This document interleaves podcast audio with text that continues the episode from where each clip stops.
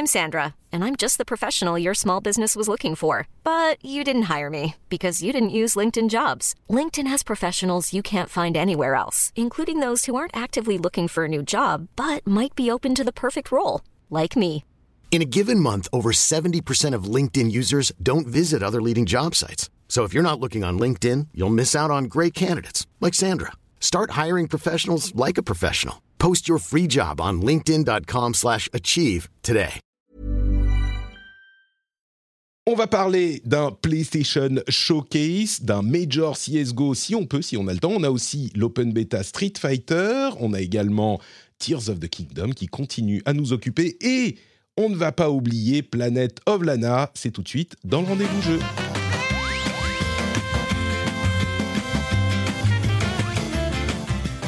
Bonjour à tous et bienvenue dans le rendez-vous jeu, c'est l'épisode numéro 295. Je suis Patrick Béja, nous sommes en mai. Est-ce qu'on est en mai? Oui, on est en mai 2023.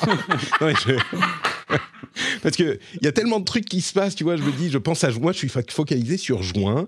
Il y a le 3 qui arrive, qui est pas le 3 mais qui est quand même le 3 qui a déjà commencé hier avec PlayStation qui nous a présenté ses trucs. Donc je suis je suis perturbé. Je suis perturbé et en Non, plus je- je de comprends. ça, Trinity va partir. Elle restera là parce qu'en en fait, on se voit jamais, donc elle est quand même là par Internet, donc ça va rien changer. Mais elle part pour son tour du monde dans quelques jours à peine. Bonjour euh, Trinity. Oui, Trinity aussi, elle est perturbée. J'ai plus la notion du temps. Je suis au milieu des cartons. euh, voilà, entre deux cartons, je viens faire un, un- un épisode de rendez-vous jeu et je suis contente d'être là comme d'habitude. Mais oui, hein, c'est pas parce que je m'en vais et que je n'ai plus d'appartement et que je vis dans un van que je ne serai plus sur le rendez-vous jeu et que vous m'entendrez plus rire. Ce n'est pas parce que je m'en vais que je pars. Je pense Exactement. que ça, Ouais, ça, on peut pas- le mettre en, sur Ce un sera, c'est euh, je veux ça en épitaphe. Ce sera. Oh, merde Ah non La voix charmante et un petit peu grave que vous entendez, c'est celle de Thomas Merreur, alias Amaebi, alias Crevette. Bonjour Thomas, comment vas-tu aujourd'hui?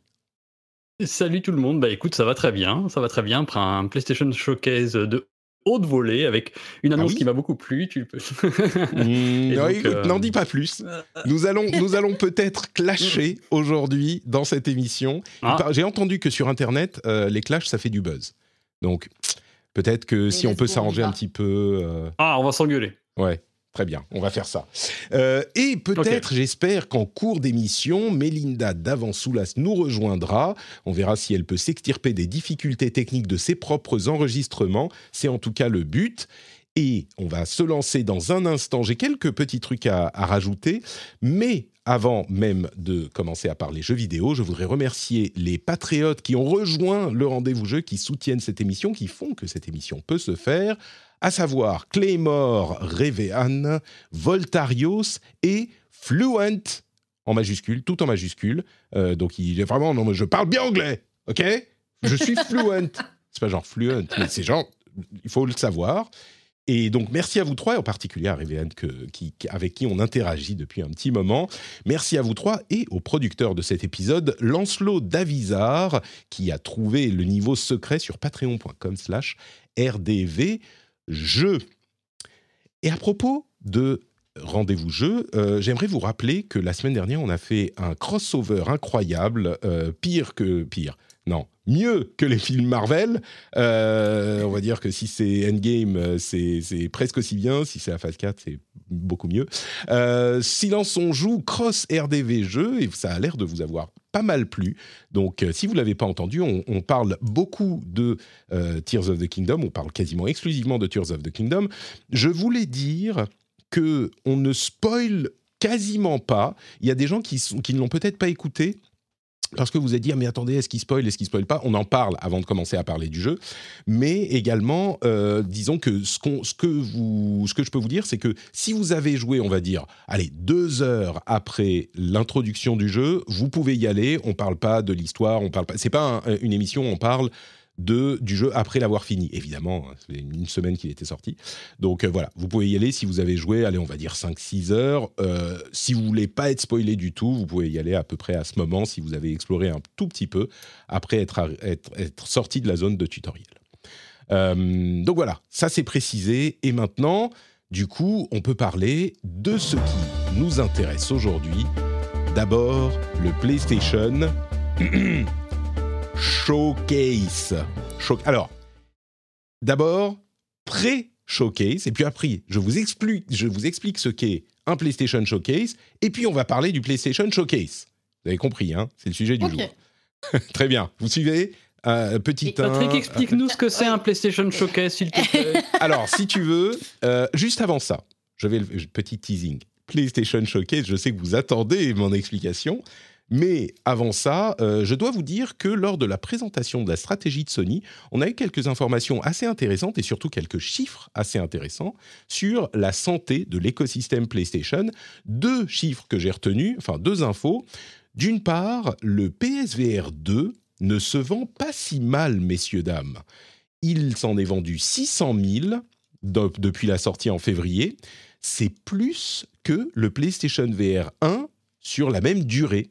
Donc, euh, on était assez sceptique des performances possibles du PSVR 2. Alors, clairement, il n'a pas explosé les chiffres du PSVR 1, mais au minimum, eh ben, il se vend pas trop, trop mal et il se vend un petit peu mieux que le PSVR 1. Donc, ça, c'était la première chose.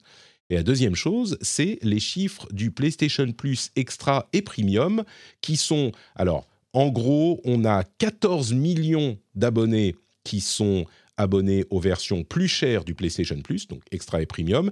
Et en tout, on a euh, quel- quelque chose, à peu de choses près, euh, un petit peu moins de 50 millions d'abonnés tout court, si on inclut PlayStation Plus, PlayStation Plus Extra et PlayStation Premium. J'ai l'impression qu'il n'y a pas vraiment de gens qui n'étaient pas abonnés PlayStation Plus, qui se sont abonnés PlayStation Plus tout à coup. Par contre, euh, il y a bah, 14 millions de personnes qui ont pris un abonnement plus cher. Donc, ce que ça veut dire, c'est que euh, bah, Sony euh, fait plus d'argent. Donc, ce n'était pas une si mauvaise opération pour eux au final. Euh, évidemment, ça leur coûte un petit peu d'argent de, de faire cette offre-là. Par comparaison, toujours selon euh, les chiffres brillants d'Oscar Lemaire, on a pour le Game Pass environ 25 millions d'abonnés. Au dernier chiffre, c'était il y a un an, on va dire. Euh, c'est difficile à comparer euh, précisément l'un et l'autre parce que à côté du Game Pass, il y a évidemment le Xbox Live Gold, mais qui est complètement délaissé. Le Game Pass est plus, est plus vieux également. Mais donc, 25 millions de Game Pass contre 14 millions d'abonnés plus et extra, enfin plus euh, extra et premium. Donc voilà, ça vous donne un petit peu une idée, sachant qu'il y a 33 millions d'abonnés PS Plus à côté. Ok. Donc des chiffres plutôt bons hein, pour, euh, pour Sony. Ouais, ouais, carrément. Moi, je suis assez étonnée ouais, pour le, le- PlayStation, euh, PlayStation VR. Euh, tu vois, je m'étais, je m'étais plutôt dit que ça allait peut-être pas forcément marcher. J'avais pas l'impression qu'il y avait un énorme engouement envers le PlayStation VR, bien que moi, ça m'intéresse, mais c'est à chaque fois, c'est un peu le. C'est un peu ce que je prendrais en dernier. Tu vois ce que je veux dire? C'est que je trouve ça cool, euh, mais euh, bon, euh, si j'ai le choix, c'est c'est pas la première chose que je prendrais. Et finalement, qu'ils fassent des, des chiffres meilleurs que le premier, etc., c'est que ça intéresse quand même. ça intéresse quand même pas mal de monde, quoi. Après, c'est pas non plus des, les chiffres du, du PlayStation euh, Plus, mais, mais quand même, quoi. C'est ça, je crois que... euh, Alors évidemment, il était, il était assez cher, le line-up de jeu n'était pas euh, hyper convaincant non plus. Euh, Ouais. Mais le fait que... Je pense que les, les échos qu'on avait de la plupart des gens, c'était « Ah, ça m'a- je pourrais être intéressé, mais c'est un peu cher. » Vu que les chiffres sont pas mauvais, je pense que au moment où ils vont faire une réduction de prix, peut-être dans, euh, je sais pas, dans un an, quelque chose comme ça, quand le catalogue sera un petit peu plus étoffé en plus de ça, euh, ça risque de convaincre plus de monde. Donc, euh, bon, Ouais, peut-être euh, pas un plantage total, quoi. Parce que c'est de ça qu'on parlait à un moment. hein. On se disait, est-ce que ça va vraiment se vendre suffisamment pour que la dynamique s'engage sur la plateforme? Euh, Est-ce qu'ils vont pas vendre beaucoup moins que le PSVR 1 Et à ce moment, ça serait compliqué d'intéresser les devs? Bon, visiblement, ça n'a pas l'air de, de s'être matérialisé trop. ce qui veut dire que ça a convaincu des, des nouveaux, euh, des nouvelles personnes et euh, qu'ils ont réussi potentiellement à garder les personnes qui avaient le PlayStation VR 1, quoi. Au moins une partie. c'est- c'est plutôt- Au moins une partie, ouais. ouais. C'est ça. Du coup, on arrive à ce que je teasais, l'explication du PlayStation Showcase. Dans la communication de Sony, euh, je, vois, je vois Thomas qui est tout excité. Ah, là, mais de- je, bois tes paroles, mais je me dis, j'attends, j'attends. Alors. Dans la communication de Sony, qui s'est Nintendo directifié comme à peu près toute la communication du monde du jeu vidéo, il y a deux types de présentations en ligne. Il y a d'une part les State of Play, qui sont généralement des présentations où on va euh, mettre en avant des jeux d'éditeurs tiers, petits ou gros, et qui sont euh, plus fréquents et moins longs que leur contrepartie des PlayStation Showcase. Donc, on va dire les State of Play, c'est les petites présentations, et en parallèle de ça, il y a les showcases dans lesquels, généralement, c'est leur porte-étendard, c'est-à-dire qu'ils vont présenter leurs jeux euh, first party, donc développés par les studios de Sony eux-mêmes, et ils vont en présenter, ils vont présenter les, les gros canons, ils vont sortir les gros canons, les gros morceaux, les gros jeux, quoi, les trucs, les AAA exclus. Donc, les showcases, c'est les grosses présentations. D'ailleurs, là, on est dans le halo de, de, l'E3 décédé. Euh, et, donc, on est vraiment dans cette période où bah, c'est le moment de taper fort. Donc, il faut, je pense, garder ça à l'esprit quand on pense à la manière dont euh, les joueurs envisageaient ce PlayStation Showcase qui a eu lieu hier au moment où on enregistre. Euh, et qui durait un petit peu plus d'une heure. Et on commençait à voir les, les, pronostics. Alors, on va avoir du euh, jeu dans l'univers de Last of Us en multi, euh, peut-être Wolverine en plus de Spider-Man 2. On va avoir, qu'est-ce qui présentait, qu'est-ce qu'on espérait encore, les jeux de, de services qu'ils sont en train de développer, Ghost of Tsushima 2, enfin, plein de, de choses possibles. J'en oublie plein certainement. Et donc, les attentes étaient au plus haut. Et c'est pas qu'on se monte la tête pour rien, c'est que quand ils annoncent un PlayStation Showcase, il y a beaucoup de choses et des gros jeux de Sony. Arrive 22h hier, 23h pour moi, je suis resté réveillé jusqu'à plus de minuit, ce qui est une heure indue pour, euh, pour moi. Euh, je me couche généralement à 10h, moi je suis au lit. Hein. Et on regarde des jeux euh, qui se ressemblent l'un après l'autre, qui sont tous super beaux, mais à un moment c'est tellement tout beau que, tout se ressemble. Il n'y a pas quelque chose qui, pointe, qui, euh, qui, qui, enthousiasme, je trouve. Quasiment aucune exclue, à tel point que euh, juste après la conférence, Xbox a tweeté un truc avec euh, ces jeux viennent, arrivent sur Xbox également. Et on était sur genre la moitié des jeux présentés pendant le PlayStation Showcase, y compris les gros, arrivent sur Xbox également. Et alors, je vais, je vais vous laisser la parole euh, dans une seconde parce qu'il y a quand même eu des trucs notables, mais je crois que dans l'ensemble, mon impression en tout cas, c'était un petit, un petit peu de déception parce que euh, bah, on avait l'impression d'avoir un state of play euh, étendu, voire certains l'ont défini comme une conférence Xbox, ce qui est une attaque violente serait-on Enfin, il y avait beaucoup de jeux dont on se disait, ça a l'air d'être des jeux Game Pass. C'est pas forcément mauvais, mais d'ailleurs c'est marrant parce que ça, se confirme avec le fait qu'il y a plusieurs de ces jeux qui viennent, enfin, qui viennent sur Xbox. On imagine certains seront dans le Game Pass. Donc voilà, l'excitation n'était pas à son comble. On a eu également euh, un truc notable tout de même. On a fini avec Spider-Man 2 comme on l'attendait parce que c'est le jeu qui arrive après, enfin à la fin de l'année.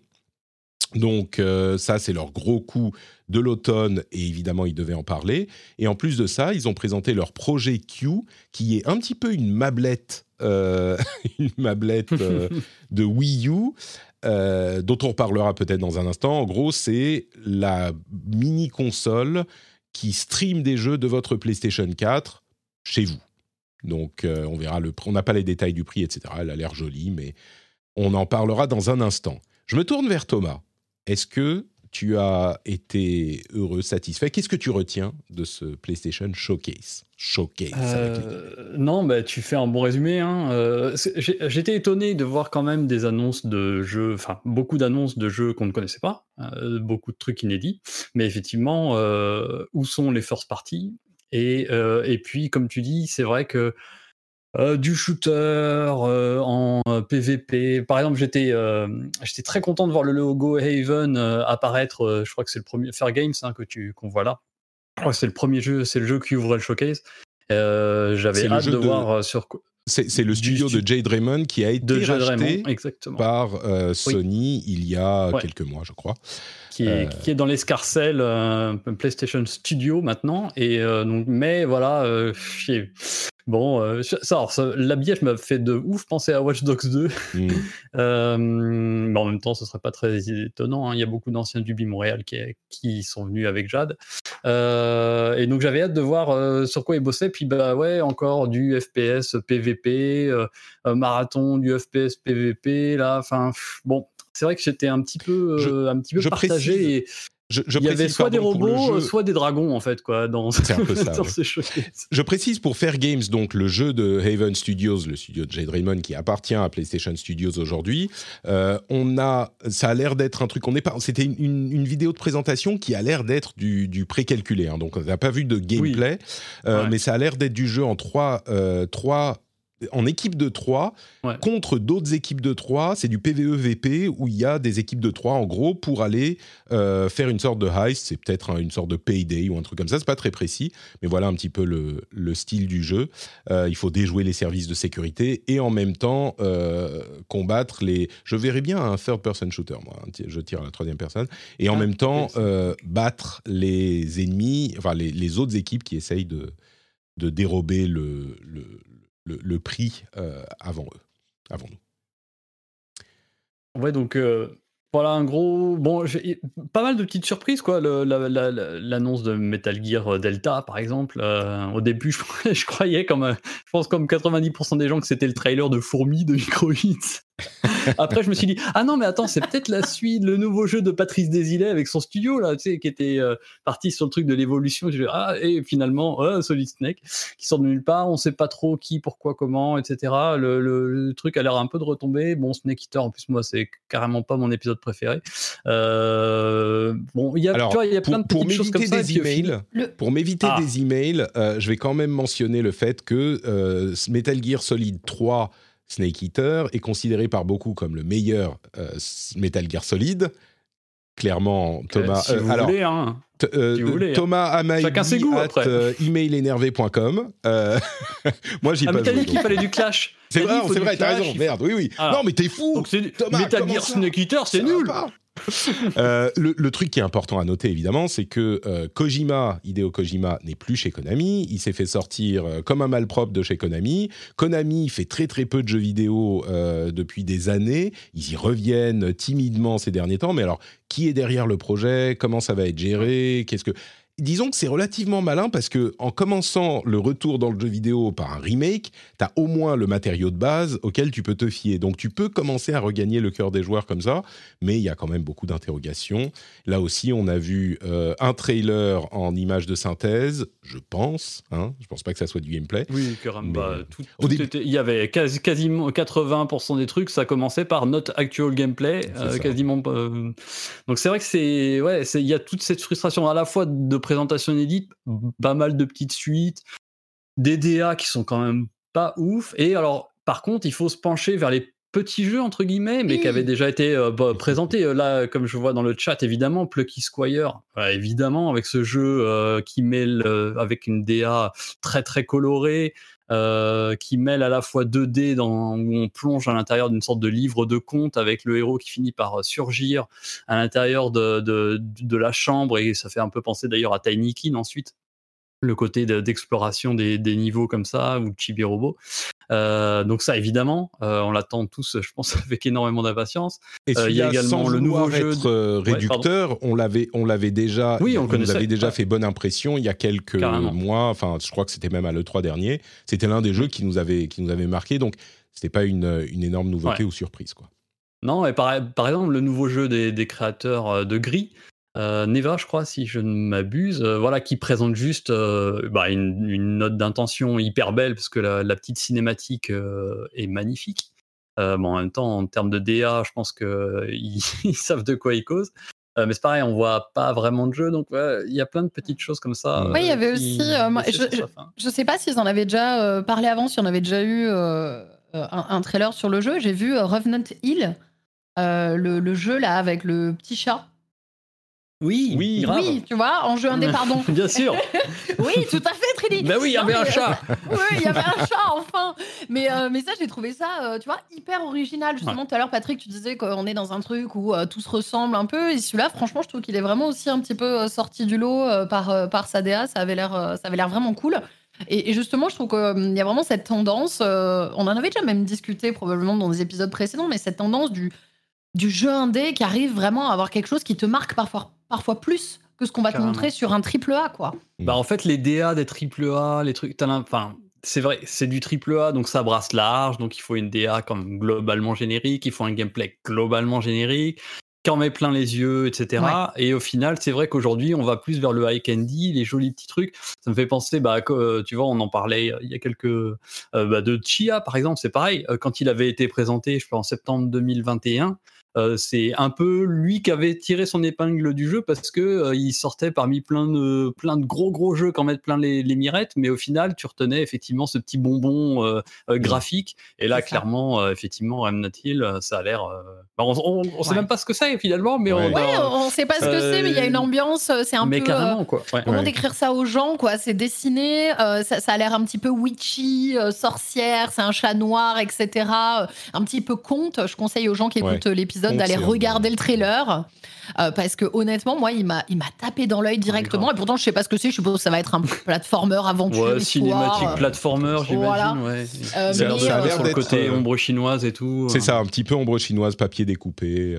Ce qui, ce qui en fait, l'impression que ça donne. et puis, on va parler des, des, jeux qui vous ont marqué quand même, hein, parce qu'il y a de quoi, il y a de quoi dire malgré tout. le truc j'ai l'impression que ces gros jeux AAA, individuellement, si tu prends, prenais le temps de t'intéresser à ce que c'est, tu pourrais dire ah oui, celui-là, pourquoi pas Ça peut être euh, de quoi ça parle, qu'est-ce que c'est, quel est le gameplay. Mais là, quand c'est un enchaînement de euh, trailers, dont certains effectivement commencent avec, euh, enfin beaucoup commencent avec, c'est pas du gameplay, euh, bah t'as pas le temps d'en tirer les spécificités. Et du coup, les jeux indés qui ont une proposition graphique qui est originale, forcément, ils te tapent plus à l'œil. Ce que je veux dire, c'est que ces gros AAA, ça veut pas dire qu'ils seront pas bons mais c'est juste que là, perdu dans cette soupe de triple A, bah, ils tiraient pas leur épingle du jeu. Quoi. Et oui, c'est ça. Et on, le remarque depuis plusieurs euh, showcases, de, sur, euh, que ce soit pour PlayStation ou autre, mais, euh, mais c'est vrai que c'est. C'est vraiment quand tu te démarques un petit peu comme ça graphiquement que, que les gens arrivent à retenir, ou alors quand c'est une énorme licence, comme on va en parler, des licences qu'on attendait, où là on fait Oh, ça y est, ça arrive enfin, tu vois.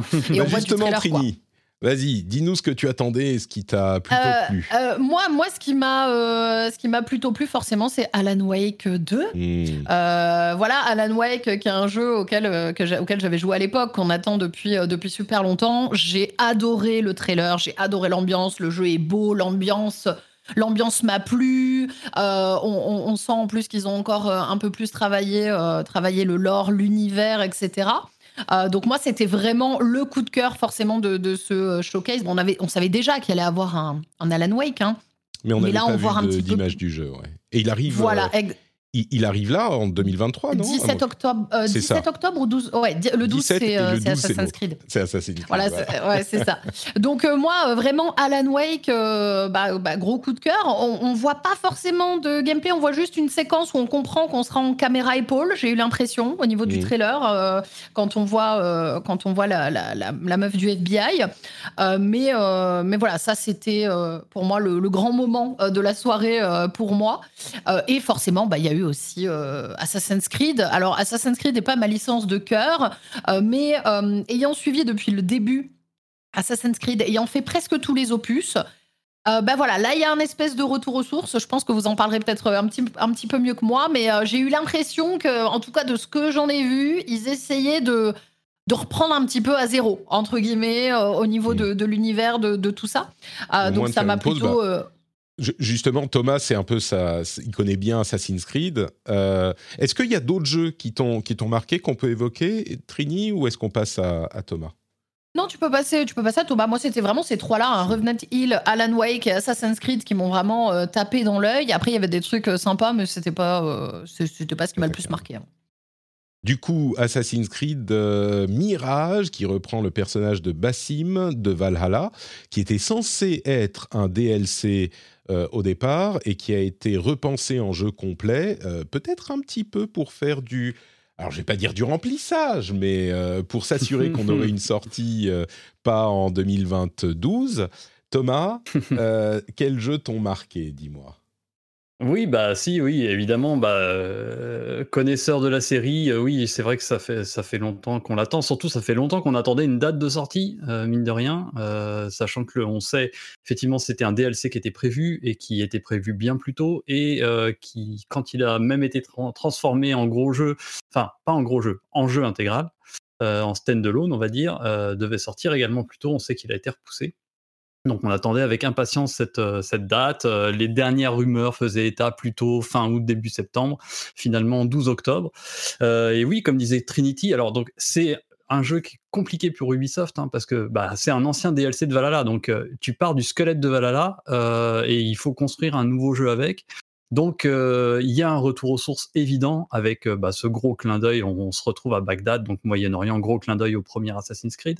Euh, je sais également qu'Ubisoft Bordeaux a à cœur d'aller, de revenir vers les piliers de gameplay qui ont fait le succès de la série au tout début, notamment bah, les trois premiers, trois quatre premiers épisodes. Donc vraiment parcours, infiltration, avec pour l'infiltration le retour au black box, donc ces fameuses missions fermées avec plein d'issues possibles euh, façon Assassin's Creed Unity. Euh, et euh, donc voilà, mais avec ce truc très compliqué de rester dans le carcan Valhalla, avec le moteur, avec uniquement d'être euh, contraint par les outils de Valhalla, notamment par exemple euh, au niveau du parcours, il pouvait pas mmh. tout repenser. Euh, ça, il aurait fallu refaire les animations depuis le départ. Donc voilà, donc il a une position assez compliquée parce que surtout maintenant, il va arriver trois ans après Valhalla. Ça fait trois ans qu'il n'y a pas eu d'assassin, il n'y a jamais eu une pause pareille dans la série.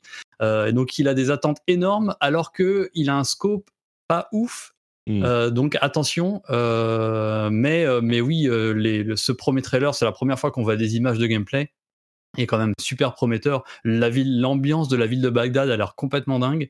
ce qui m'étonne pas parce qu'on est sur un petit open world. Ouais, ouais, ouais. c'est un petit open world. Alors du coup, ils ont, ils ont cette fois-ci pu concentrer vraiment leur attention sur une zone de jeu plus réduite. Mmh. et donc potentiellement assez prometteuse. Euh, et oui, on a hâte, euh, on a hâte d'en savoir encore un peu plus. Mais oui, retour aux sources, tout en restant dans le carcan Valhalla. Donc attention, mais bon, beaucoup de belles promesses quand même. Euh, et puis ça se fait plaisir d'avoir cette date et de voir enfin des images du jeu. Ouais. oui, après, comme, comme, comme, comme d'hab, ça va être quand même, euh, ça va être quand même très beau. Euh, effectivement, petit retour aux sources. J'attends aussi de voir un petit peu. Euh, je trouve que le, la difficulté d'Assassin's Creed, c'est à la fois de garder les joueurs fidèles par rapport à cette formule qui marche si bien, tout en arrivant à proposer de la nouveauté, sans pour autant dénaturer le jeu. Je trouve que c'est à, chaque fois un challenge qui a été parfois payant et parfois non, en fait, selon les selon les Assassin's Creed. mais là, ouais, je, je suis assez impatiente euh, de voir ce que ça va donner. Je doute absolument pas que la carte va être géniale. Ils sont très forts là-dessus quand même. Les cartes sont hmm. toujours extrêmement belles, extrêmement bien travaillées. Le gameplay est fluide, tout ça. Euh, voilà, revenir un petit peu aux sources sur les, comme tu le disais, les, bases euh, des premiers, mais aussi bah, qu'est-ce qui va être rajouté pour un petit peu, comment dire, rafraîchir aussi la formule à la fois. quoi. C'est un vrai challenge de trouver cet équilibre. J'imagine qu'on en entendra un petit peu parler dans euh, les conférences qui arrivent euh, dans quelques semaines. Et je note que la date de sortie du coup, donc c'est le 12 octobre et le 17 euh, arrive Alan, Wake 2. Donc euh, ça commence déjà, l'embouteillage commence, on va dire. Non mais c'est comme euh, d'habitude, voilà, en octobre et en février, c'est fini en fait, on n'a pas de vie, et en juin, Et en juin en plus. Mais on fait euh, comment là Juin Non mais c'est, on va, possible. on va pas passer 2023 les amis. Hein. Je, pense je pense pas, oui, on va pas y survivre. Il y a Mélinda qui nous a rejoint. Salut Mélinda, comment vas-tu? T'as réussi à t'en sortir? Oui, je suis vraiment désolée. Hein. C'est non, mais improbable la première fois que ça nous arrive d'avoir toute la régie qui a planté au moment de l'enregistrement de l'émission. Donc on a pris. Mais t'as réussi, on aura notre multijoueur quand même. Vous l'aurez cet après-midi, il est assez sympa. Alors on est revenu aussi sur la conférence et puis j'étais avec Julien Tellouk et Jean-François Maurice. Donc super. Et bah du coup, bah, tu arrives à la fin de la conférence, mais tu sais déjà quel, quel jeu tu as retenu. Toi, on, était, on disait qu'on était un petit peu déçus par cette conférence, qu'il y avait beaucoup de jeux tiers, peu d'exclus et peu de, de, grosses cartouches de Sony. moi, je pense qu'ils ont, qu'ils ont gardé les cartouches. Ils se sont dit, on n'en a pas besoin maintenant, mais on en présentera à la fin de l'été ou à un autre moment quand on aura besoin de vendre des consoles. Maintenant, c'est pas la peine. Mais, mais du coup, il y avait quand même des jeux à retenir. Est-ce qu'il y en a qui t'ont tapé dans l'œil, toi, Melinda Allô? Mélinda Ah mais Mélinda est La régie a figé. la, régie, la régie a replanté. Bah, du coup, je peux vous dire quels jeux euh, m'ont marqué moi. Euh, si j'arrive à les retrouver, les jeux qui m'ont marqué, eh ben, il y a évidemment euh, Dragon's Dogma 2. Ah, elle est revenue. T'es là, Mélinda, c'est bon? Oui, c'est la cata. Vous m'entendez bien là? Ouais, Oui, là, alors on t'entend. Là, on t'entend. Du coup, les jeux qui t'ont marqué, toi? Euh, alors, moi, moi j'ai bien aimé, en fait, de voir beaucoup plus de jeux, plus de jeux indépendants qu'on envoyait ces derniers temps euh, chez PlayStation. Après, je suis comme vous, je suis arrivé au constat que c'était bien, mais pas top. Hmm. Euh, On attendait Spider-Man 2, bah, on l'a eu, on l'a eu longuement. Euh, moi, j'ai le, beaucoup le aimé. minimum syndical, Spider-Man 2 pour cette Ouais. conf, hein, clairement. Ouais, j'attendais d'autres jeux de leur gros studio parce que finalement, de leur studio, on a vu bah, tous les jeux services qui vont nous balancer dans les prochains, dans les prochains mois. On n'a même pas de date de sortie, ça c'est aussi un autre, euh, Oui. un autre enseignement. Heureusement qu'ils ont des jeux tiers pour avoir des dates de sortie. Euh, moi, j'ai beaucoup aimé Neva. Euh, Ah, on en parlait, oui. Mhm. Voilà. ça, voilà, ça, j'ai j'ai beaucoup aimé Sword of the Sea. Alors, je suis très jeu aussi, petit jeu indé comme ça. ça J'aime bien, je trouve que c'est rafraîchissant. Rappelle-moi lequel c'était. ce- Ah, c'est celui de, de. Oui, oui, c'est le skateboard De- sur, des la- créateurs sur les sables. Voilà, exactement. Ouais. Et, euh, et, et- et- et j'ai trouvé ça, euh, voilà, c'est Matt Nava qui Le rip-off de Journey. Journey, euh, The Past List. euh, voilà, exactement, mais je trouve ça bien. Et puis, même d'un point de vue euh, visuel, c'était rafraîchissant. Ça donnait une autre patte graphique à la, à la conférence. Euh, moi, c'est les jeux qui m'ont donné envie. Après, euh, j'ai vu Alan Wake 2, qui est ma- On en a comment parlé, dire, ouais. le jeu qui m'a foutu les plus le- les jetons de toute ma vie quand j'ai joué au premier. J'ai trouvé ça tellement anxiogène que je vous jure, ça m'a fait cauchemarder. Euh, là, ça a l'air d'être la même chose avec un peu d'horrifique, donc c'est vraiment pas du tout pour moi. Ça m'a suffisamment. C'était suffisant. Non, non, j'ai pas eu de jeux qui m'ont euh, qui m'ont mis le voilà ce côté waouh. À part ces petits jeux indés que j'ai vraiment Mm. trouvé sympa. Euh, Revenant Hill, j'ai rien compris à cette histoire de chat noir et de sorcière. Mais C'est vrai, Ah, moi j'ai bien aimé, j'ai rien compris non plus, mais j'ai trouvé ça trop mignon. Mais voilà, j'ai trouvé ça génial. En fait, j'avais envie, presque, j'avais envie de ça. J'avais Mm. envie de voir des petits jeux comme ça. Ça m'a fait plaisir de les voir. Euh, pour le reste, bah, c'est une conf, euh, une, une conf PlayStation, c'est-à-dire qu'il y a plein de choses. On ne sait pas quand est-ce qu'on va y jouer, mais ça avait l'air sympa. Ouais. voilà. Je crois qu'on est assez. euh, tout le monde a à peu près le même constat et j'ai l'impression que beaucoup de gens se sont arrêtés sur les mêmes jeux.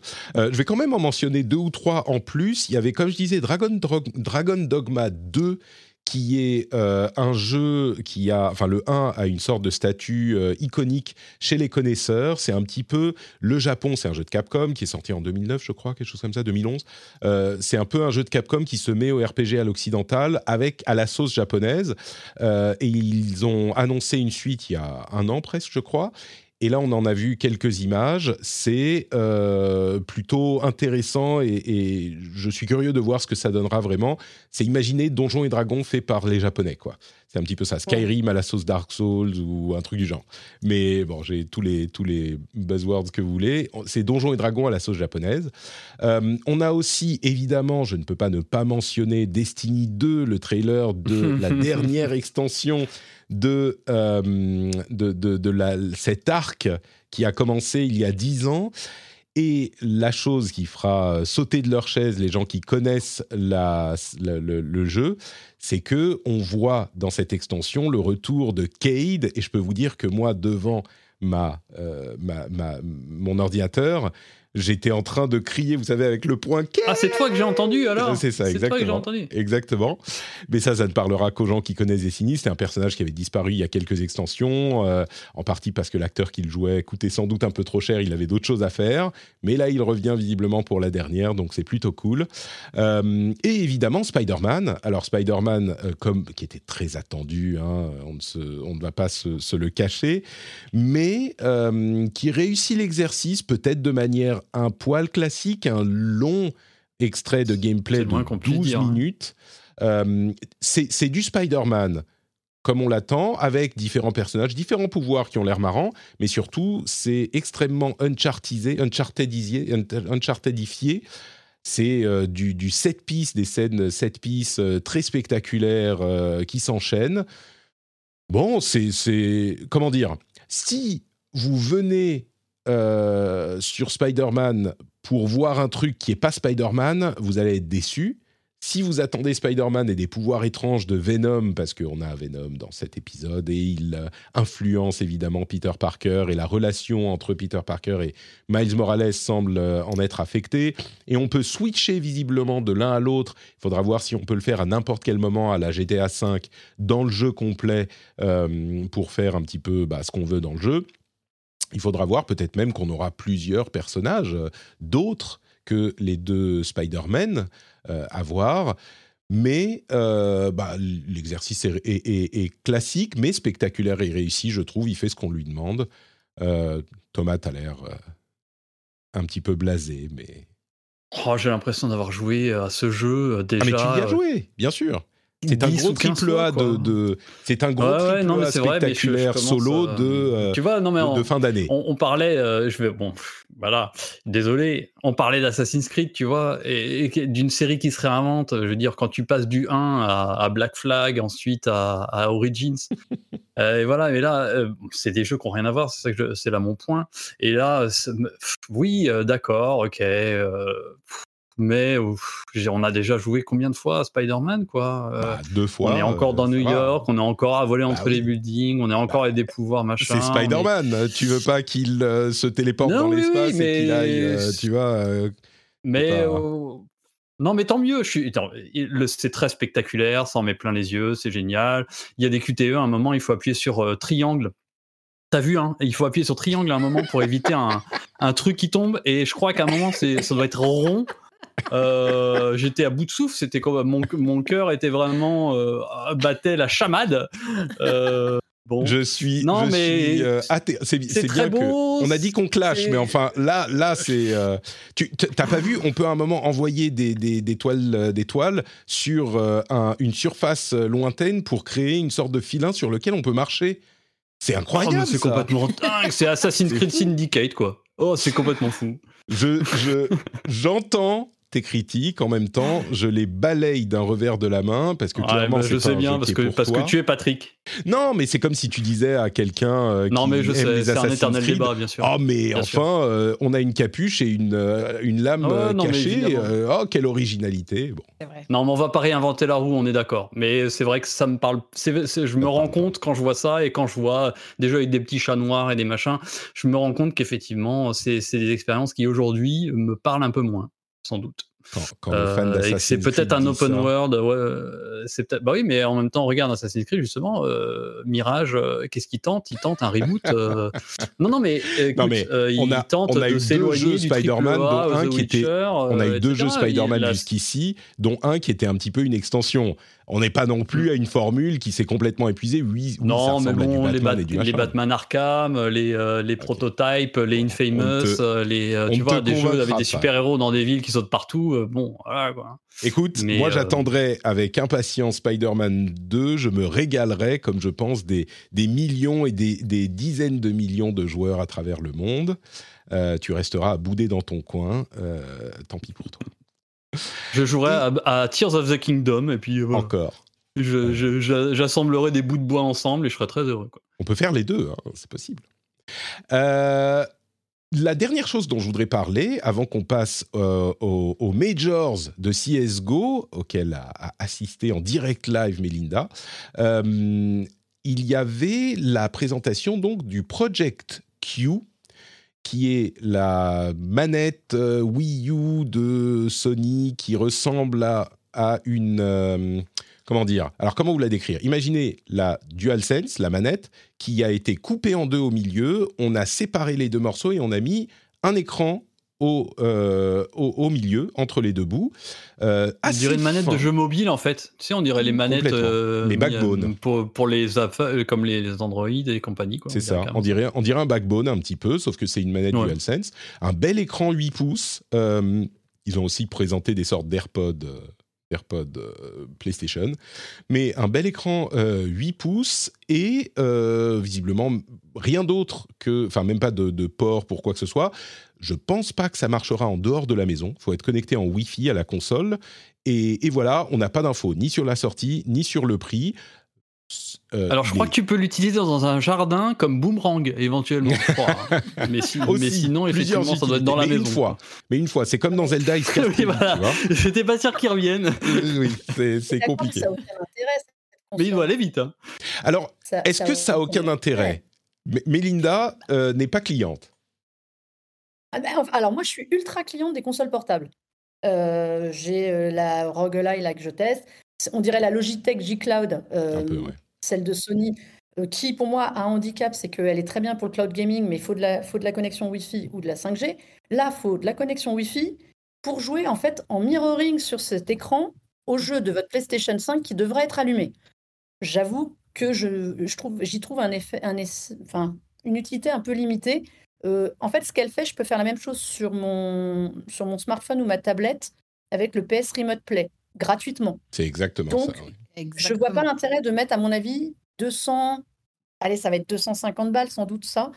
Euh, Facile, ouais. je- en fait, je ne vois pas le positionnement, je ne comprends pas l'intérêt, à part avoir les, en effet la DualSense, donc avec ses, ses avantages euh, autour d'un Je crois écran. que- Je, je vois pas- Je crois que dans une certaine... Alors, avoir un appareil dédié, c'est quand même pratique, parce que le téléphone, on peut s'en servir pour autre chose. Avoir euh, une machine qui peut vous permettre de jouer euh, quand la télé est occupée, ça peut être pratique, surtout quand on a des enfants, par exemple. Euh, Il y a, je pense, un cas d'usage, qui est clairement pas le cas d'usage de 100% des utilisateurs.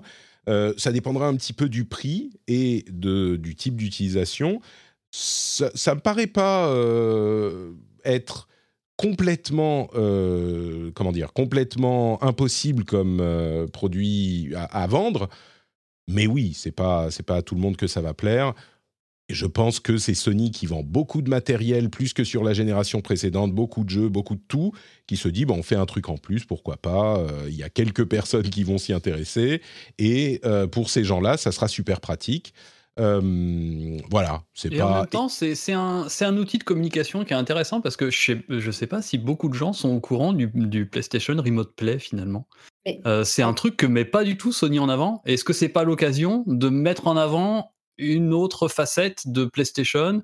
Euh, Je dis pas que c'est un outil promotionnel, mais que c'est l'occasion de mettre la lumière sur un truc qui est pas su tant que ça par les gens. ouais. Ils communiquent, ils me communiquent quasiment jamais dessus. C'est vrai. Euh, et euh, c'est pas un truc qui se sait tant que ça, j'ai l'impression. Alors que c'est un service qui potentiellement est hyper On peut- intéressant. On peut Et même jouer sur PC euh, d'ailleurs, euh, en remote play. On peut, enfin, il y a. Ouais, ça m'est, euh, ça m'est arrivé. Et, surtout, c'est là depuis très longtemps. Moi, je me Mm. souviens, mon, mon test de Watch Dogs 2 à l'époque, c'était quoi 2016.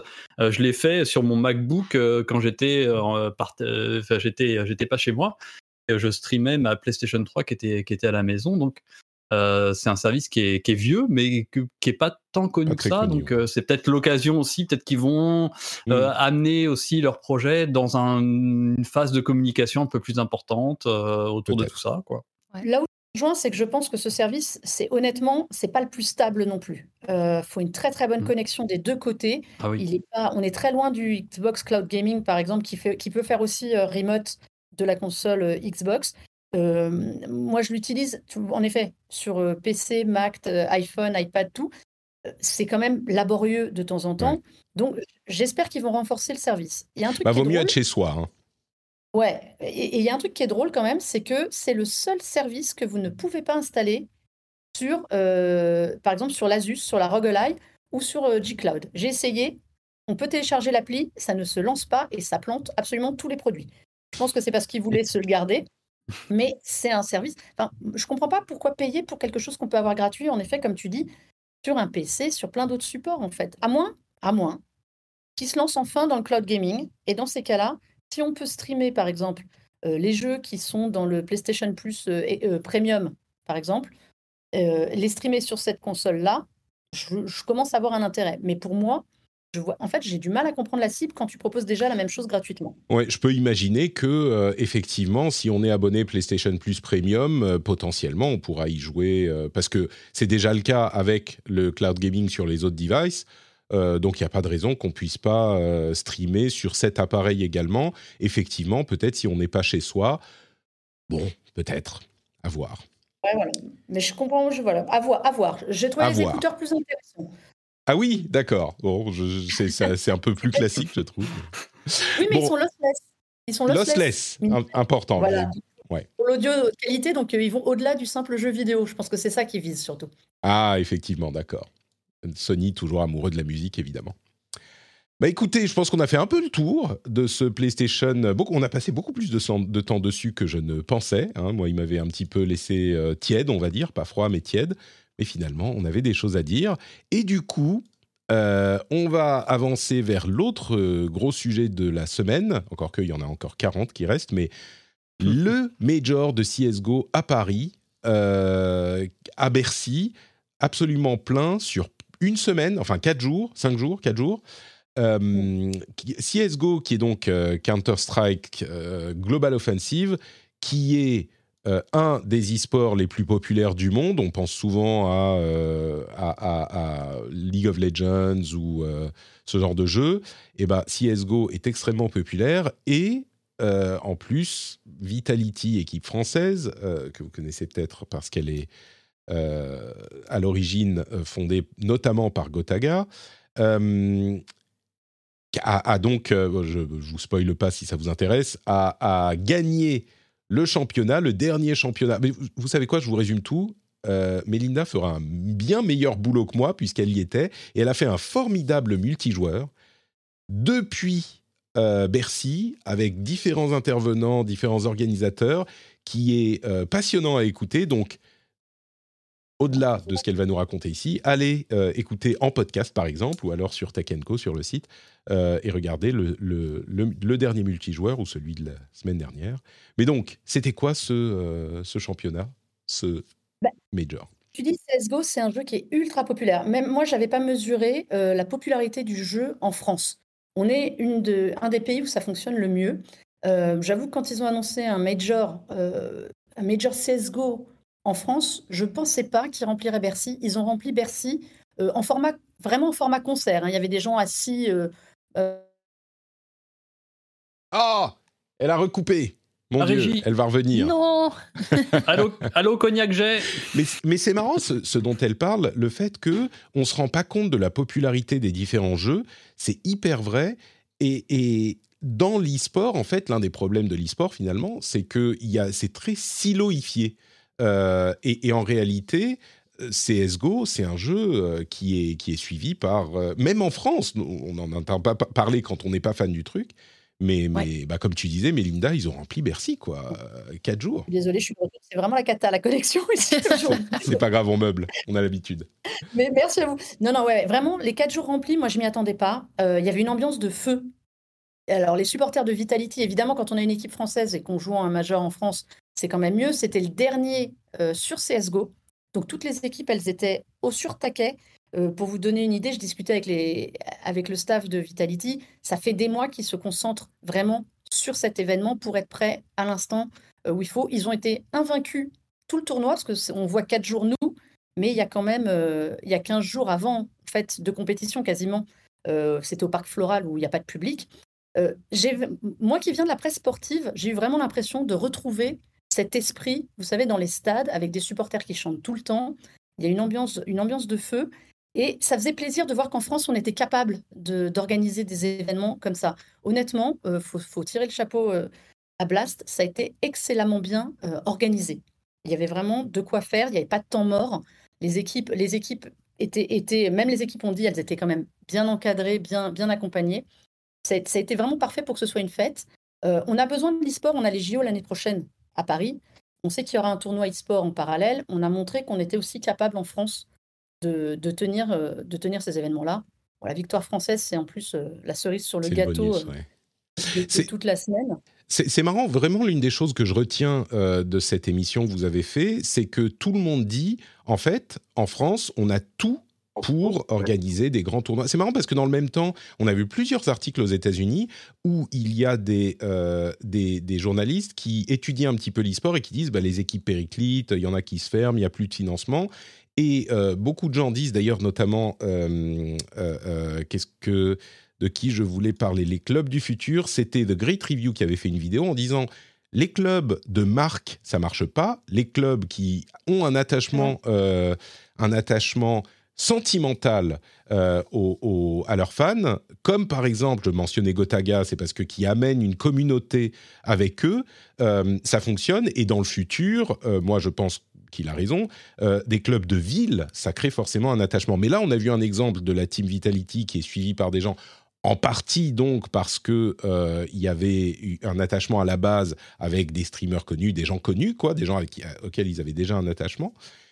Et, et- et donc, ce que disaient tes invités, c'est que on a les infrastructures, la volonté politique sur laquelle ils ont étonnamment tous qu'ils ont tous mentionné la volonté politique de faire parce qu'il y a des trucs tout bêtes mais par exemple pour avoir un visa pour venir alors je ne sais pas si c'est complètement réglé mais il y a la volonté politique de le faire avoir un visa pour un étranger pour venir dans une compétition d'e-sport, c'est pas si facile que ça quand le gouvernement est pas euh, au courant de ce genre de choses. en fait, quelque part. C'est comme un visa ça. de travail. Donc il Ou un visa de, sportif, mais, mais l'e-sport n'étant pas considéré comme un sport en fonction des. C'est et donc on a ça, on a les fans, on a les infrastructures, on a les, les salles, on a on a le- les, les compétences euh, professionnelles, on a tout. Et, on a absolument on- on- c'est exactement ce que tu dis. On a tout pour que ça marche. Euh, je pense qu'il manque. décidément. Euh, J'en profite pour me retourner vers, euh, pour me retourner vers, euh, vers euh, Trinity qui a commencé Oui. en tant que qui sportive. Ça doit te faire Et- des choses, ça.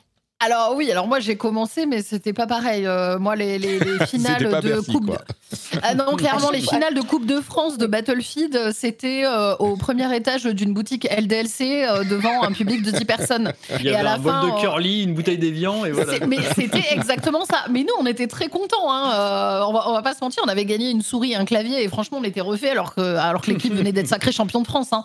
T'aurais Euh, pu mais, être millionnaire, Trinity, tu te rends compte Mais un j'ai raté, j'ai tout raté. J'ai pas choisi le bon Ah, jeu et en plus j'ai commencé trop tôt.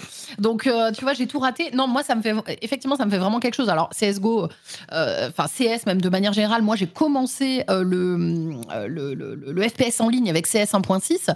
Euh, donc effectivement voir tu vois euh, 10, 12 ans même 15 ans plus tard que j'ai commencé sur ce jeu, voir où on en est, c'est vrai que ça fait chaud au cœur. Je me rappelle que pendant des années, quand je faisais de l'e-sport, on prenait toujours en comparaison, bah forcément la Corée euh, Mm. euh, et tous les pays euh, asiatiques justement qui étaient très avancés là-dessus. Et, et, et on voit qu'en France effectivement on a quand même cette force. Le public est hyper engagé aussi. C'est vraiment quelque chose de, de- de très français dans le gaming. On le voit aussi sur Twitch par exemple sur les événements on est un, un plus petit pays euh, forcément que les États-Unis ou quoi, mais on arrive à, à parfois euh, faire euh, comment dire compenser par rapport euh, par rapport à un très gros pays comme les États-Unis sur des événements comme ça. Donc moi, sincèrement, je, je ne suis absolument plus l'e-sport à l'heure actuelle, mais j'avoue que ça m'a fait hyper chaud au cœur de voir ça, de Mm. voir bah, tous mes collègues forcément qui, qui étaient qui étaient ravis sur les réseaux. Donc ça ne promet que de belles choses pour la suite.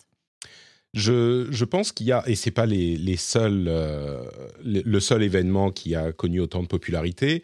Ça m'a, dans on en a parlé dans le Discord justement, et euh, quelqu'un avait publié une vidéo, une autre vidéo euh, qui s'appelle Les nouveaux rois de Rocket League, une vidéo de comment il s'appelle, Ego, qui est incroyablement bien faite. Ça dure 25 minutes. Je mettrai le lien dans la newsletter pour les patriotes et quelques autres vidéos d'e-sport comme ça. Mais allez la regarder, les nouveaux rois de, Rocket League. Là encore, une équipe française, enfin la Carmine Corp, de, la Corp de Kameto, euh, encore une fois attachée au streamer, donc le public est là et suit parce que à la base il y a le, streamer qui est populaire, mais au-delà de ça, la manière dont c'est raconté et l'événement que c'est euh, ce championnat de Rocket League, complètement incroyable, on vibre et c'est des trucs qu'on a envie de vivre. Euh, c'est toujours un monde parallèle, l'e-sport, et je suis sûr qu'il y a plein de gens qui nous écoutent, et moi également, qui suivent pas l'e-sport de manière active, et quand on découvre les choses comme ça, on est complètement euh, émerveillé. Mais il y a une opportunité, une opportunité pour que ça se développe au-delà de ce que c'est aujourd'hui, même si déjà aujourd'hui c'est complètement fou, comme on le disait, euh, remplir Bercy quatre jours d'affilée pour un tournoi Mais de c'est CSGO. c'est- fou. c'est ça. Et puis là, il y a le, il y a, y a quand même, euh, faut, faut quand même noter aussi euh, tout l'aspect euh, à quel point le, le streaming a encore plus propagé le phénomène. Euh, Mm. On le voit avec avec la, la team de Kameto. Je pense aussi notamment à, à dans quelque chose de plus amateur à Zerator avec sa Zilan qui chaque année cartonne un petit peu plus et ça reste, ça reste finalement de l'e-sport, alors pas du tout au même niveau, euh, mais, mais on a vraiment aussi euh, maintenant des, des acteurs euh, et des streamers euh, qui vraiment euh, arrivent à propulser ça au devant de la scène et arrivent à faire sortir cet aspect un peu niche, et ben Mm. finalement maintenant avec le streaming, comme là il y a eu le Major qui était rediffusé sur Twitch, euh, où il y avait quasiment 70 000 personnes, eh ben on arrive aussi à, à faire découvrir ça à un nouveau public. Donc effectivement ça va, ça va, ça va ne faire que, que grandir finalement. Tu, tu évoquais Zerator, on peut parler aussi de son nouveau tournoi euh, Ascension, euh, Oui. qui est en- une, alors une suite, une, ce qui prend la suite, on va dire, de, euh, de duquel? De la Trackmania Cup. euh, Ah, Trackmania, pardon. De la Trackmania Cup. Et il fait un truc hyper intéressant, c'est que il va attribuer au prix de Ascension, qui commence avec euh, un, championnat sur, la, sur Trackmania, mais qui chaque année se renouvellera et aura un jeu différent, eh bien, pour le prix, il va euh, attribuer ce que donne, enfin, une partie des dons, la partie qu'il toucherait, lui, des dons sur Twitch pendant un mois, un mois et quelques. ouais, des subs des subs, voilà, euh, aux gagnants. Et du coup, ça va donner, alors on ne sait pas combien, hein, mais peut-être beaucoup d'argent potentiellement. Et c'est intéressant parce qu'il disait, il explique, il fait une longue vidéo où il explique ça. Euh, et il dit notamment, l'un des avantages, il y a plein de raisons, hein, mais l'un des avantages, c'est que vous pouvez vous abonner à euh, ma chaîne pendant un mois avec Amazon Prime. C'est gratuit pour vous et ça fait 2 euros de plus au euh, cash prize. Et donc, il y a un aspect un petit peu championnat international de Dota où on peut acheter des, des objets en jeu et ça contribue à donner des sous aux gagnants du, du championnat, etc. Enfin, c'est fait de manière assez intelligente. Et euh, là encore, c'est un événement qui est poussé par un streamer, qui a une personnalité qui fait qu'on va suivre le truc, beaucoup plus que si c'est l'équipe des euh, euh, Golden Shiba, qui... Bon, peut-être que les Shiba, ça, ça serait populaire, mais, mais un truc un petit peu random qui n'a pas autant d'âme, quoi. Donc, bref. Ouais, tout à fait. Mélinda, t'es revenue, on conclut sur le sujet. Est-ce qu'il y a euh, une chose que tu veux. Je suis vraiment désolée. Hein. Je vois les gens en face de moi, vous ne les voyez pas, mais qui sont à peu près dans le même état que moi à chaque fois que ça coupe parce que ça tombe absolument pour tout le monde. Mais c'est dans tout le bâtiment, tu veux dire que, que BFM est, entièrement coupé d'Internet alors, je ne sais pas, il y a un problème. On avait le problème donc dans les régies et ça a touché toutes les régies, donc même celles qui étaient en direct. C'est pour vous dire comment c'était autrement plus gênant que pour moi. Euh, j'ai l'impression qu'il y a un problème d'internet en fait, donc euh, ça doit être ça. Et bon, je ne vous rappelle pas pour quelle entreprise nous travaillons, euh, quelle est la maison mère. et du coup, donc je ne sais plus, je suis désolée, je sais plus où on était. On parlait du CSGO et on parlait de, du fait que du, ça marche. du championnat et de l'e-sport en général. Est-ce qu'il y a tu, tu étais en train de dire qu'il ne nous manquait rien finalement euh, en, France pour, pour organiser ces tournois? Je pense que comme disaient la plupart de mes invités, je pense qu'en effet, il y aura un avant et un après de ce major CSGO. parce qu'on a montré qu'on avait vraiment tout l'écosystème pour y arriver.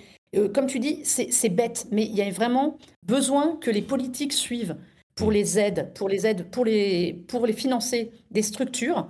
Euh, parce qu'en effet, les structures, quand elles ne sont pas appuyées à des marques, marchent beaucoup mieux. Les supporters s'y identifient beaucoup mieux. Et là, ce qu'a porté Vitality, évidemment qu'il y a la pression de jouer à la maison, mais quand on a 300 euh, gus qui viennent, euh, qui, qui, sont venus en délégation, en cortège, je ne sais pas si vous imaginez, ils sont arrivés devant Bercy avec on ne saura pas avec quoi. Euh, ça coupe à chaque fois. Donc, ce que je vais vous recommander plutôt, euh, c'est d'aller euh, écouter le multijoueur de Tech Co sur le sujet. Il est dispo dans les apps de podcast et sur le, sur le site. Et comme je vous le disais, il est un petit peu plus long que d'habitude. Il fait une petite heure et, il est super bien. Donc on va s'arrêter là pour cette histoire d'e-sport, ces, ces, étranges activités que font les jeunes dans leur ah, t'es revenu. Je disais, on va, on va s'arrêter là. On va s'arrêter là pour l'e-sport, mais. Qui? Ils sont arrivés. Non, il faut dire. Alors, moi, je il faut dire. Ils sont arrivés. Et puis on conclut. Non mais je vous parlais des supporters, non mais qui avaient fait en fait la, qui avait fait une marche jusqu'à Bercy depuis euh, bibliothèque François Mitterrand à pied en chantant euh, en, avec des banderoles et tout le tout le Non à la retraite à 64 ans. Non, oh, pardon. Alors, avec un maillot euh, jaune, jaune, et, euh, jaune et noir. Mais non, mais c'était, extrêmement bon enfant. Euh, ça a été un événement vraiment populaire et je pense que ça manquait de montrer aux gens. Et on voit, il y a une couverture presse énorme. Alors moi, je suis un média généraliste, même si je parle de, jeux vidéo très souvent. Mais il y, avait, il y a une énorme couverture médiatique. Ça contribue aussi à faire en sorte que euh, l'e-sport devienne quelque chose d'important et qu'on montre qu'on sait faire, que c'est pas juste des mecs qui sont plantés derrière leur ordinateur. Mm. Euh, il y a une vraie préparation pour eux, euh, pour un tel événement. Et, c'est une vraie ambiance, c'est une vraie fête. Quoi. Ça a été une vraie fête. Bon, comme je le disais à l'instant, euh, allez écouter ou regarder multijoueur et vous en saurez beaucoup plus. Et vraiment, l'épisode était passionnant, je vous le recommande.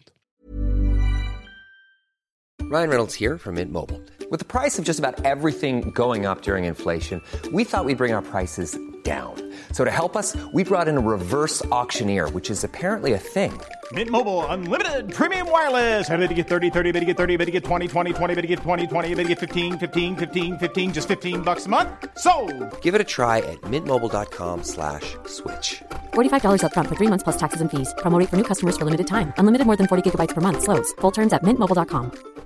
Ready to pop the question? The jewelers at BlueNile.com have got sparkle down to a science with beautiful lab grown diamonds worthy of your most brilliant moments. Their lab grown diamonds are independently graded and guaranteed identical to natural diamonds, and they're ready to ship to your door. Go to BlueNile.com and use promo code LISTEN to get $50 off your purchase of $500 or more. That's code LISTEN at BlueNile.com for $50 off. BlueNile.com code LISTEN. Et on va parler des jeux auxquels on est en train de jouer en ce moment et on va redonner la parole à Thomas, allez, parce que il a joué à Planet of Lana.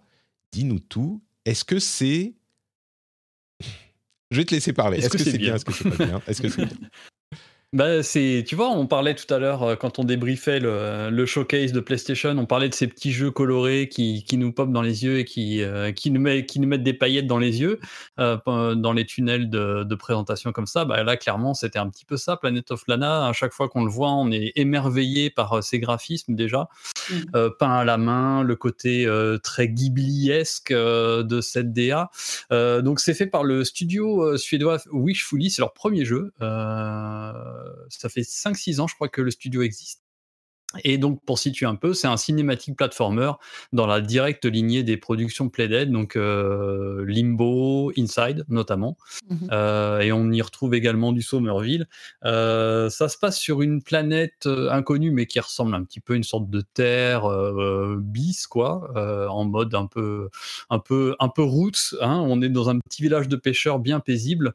Quand tout à coup, avec Lana, une petite fille qui joue avec sa grande sœur, elle se court après dans le marché, et puis elle, elles finissent par plonger dans la forêt, et puis euh, euh, au moment où elle se retrouve, elle voit à l'horizon euh, le, ciel euh, strié par des panaches de fumée qui ressemblent en fait à des sortes de capsules qui ont l'air de, s'écraser au loin, des dizaines de capsules qui sont en fait des des robots euh, très organiques, très euh, euh, insectoïdes, euh, qui, qui foncent sur la population et capturent absolument tout, tout ce qui bouge. Euh, dont la grande sœur de Lana qui elle réchappe à cette euh, euh, à cette euh, à cette attaque Euh, et donc Lana va essayer de de poursuivre euh, du haut de ses quoi 12 13 ans euh, de poursuivre ces ces énormes robots pour essayer de libérer sa sœur. Euh, et donc elle va plonger comme ça dans une sorte de- d'odyssée euh, de fuite en avant. Donc on est sur un vraiment cinématique. Vraiment, il faut imaginer Limbo et des couleurs. Hein, c'est Limbo qui a bouffé une boîte de pastel, quoi. Euh, Limbo de chez, et, chez, euh, chez- chez Ghibli, effectivement. Ouais, c'est exactement ça. Et donc, on a ce- ce- cette idée presque d'une sorte de plan séquence, euh, un petit peu, euh, et puis en scrolling horizontal avec cette fuite en avant vers la droite, non-stop, tout le temps. Euh, C'est et très donc, beau, hein. Euh, ouais, c'est vraiment le jeu est magnifique, la DA est, assez, est vraiment exceptionnelle. hein.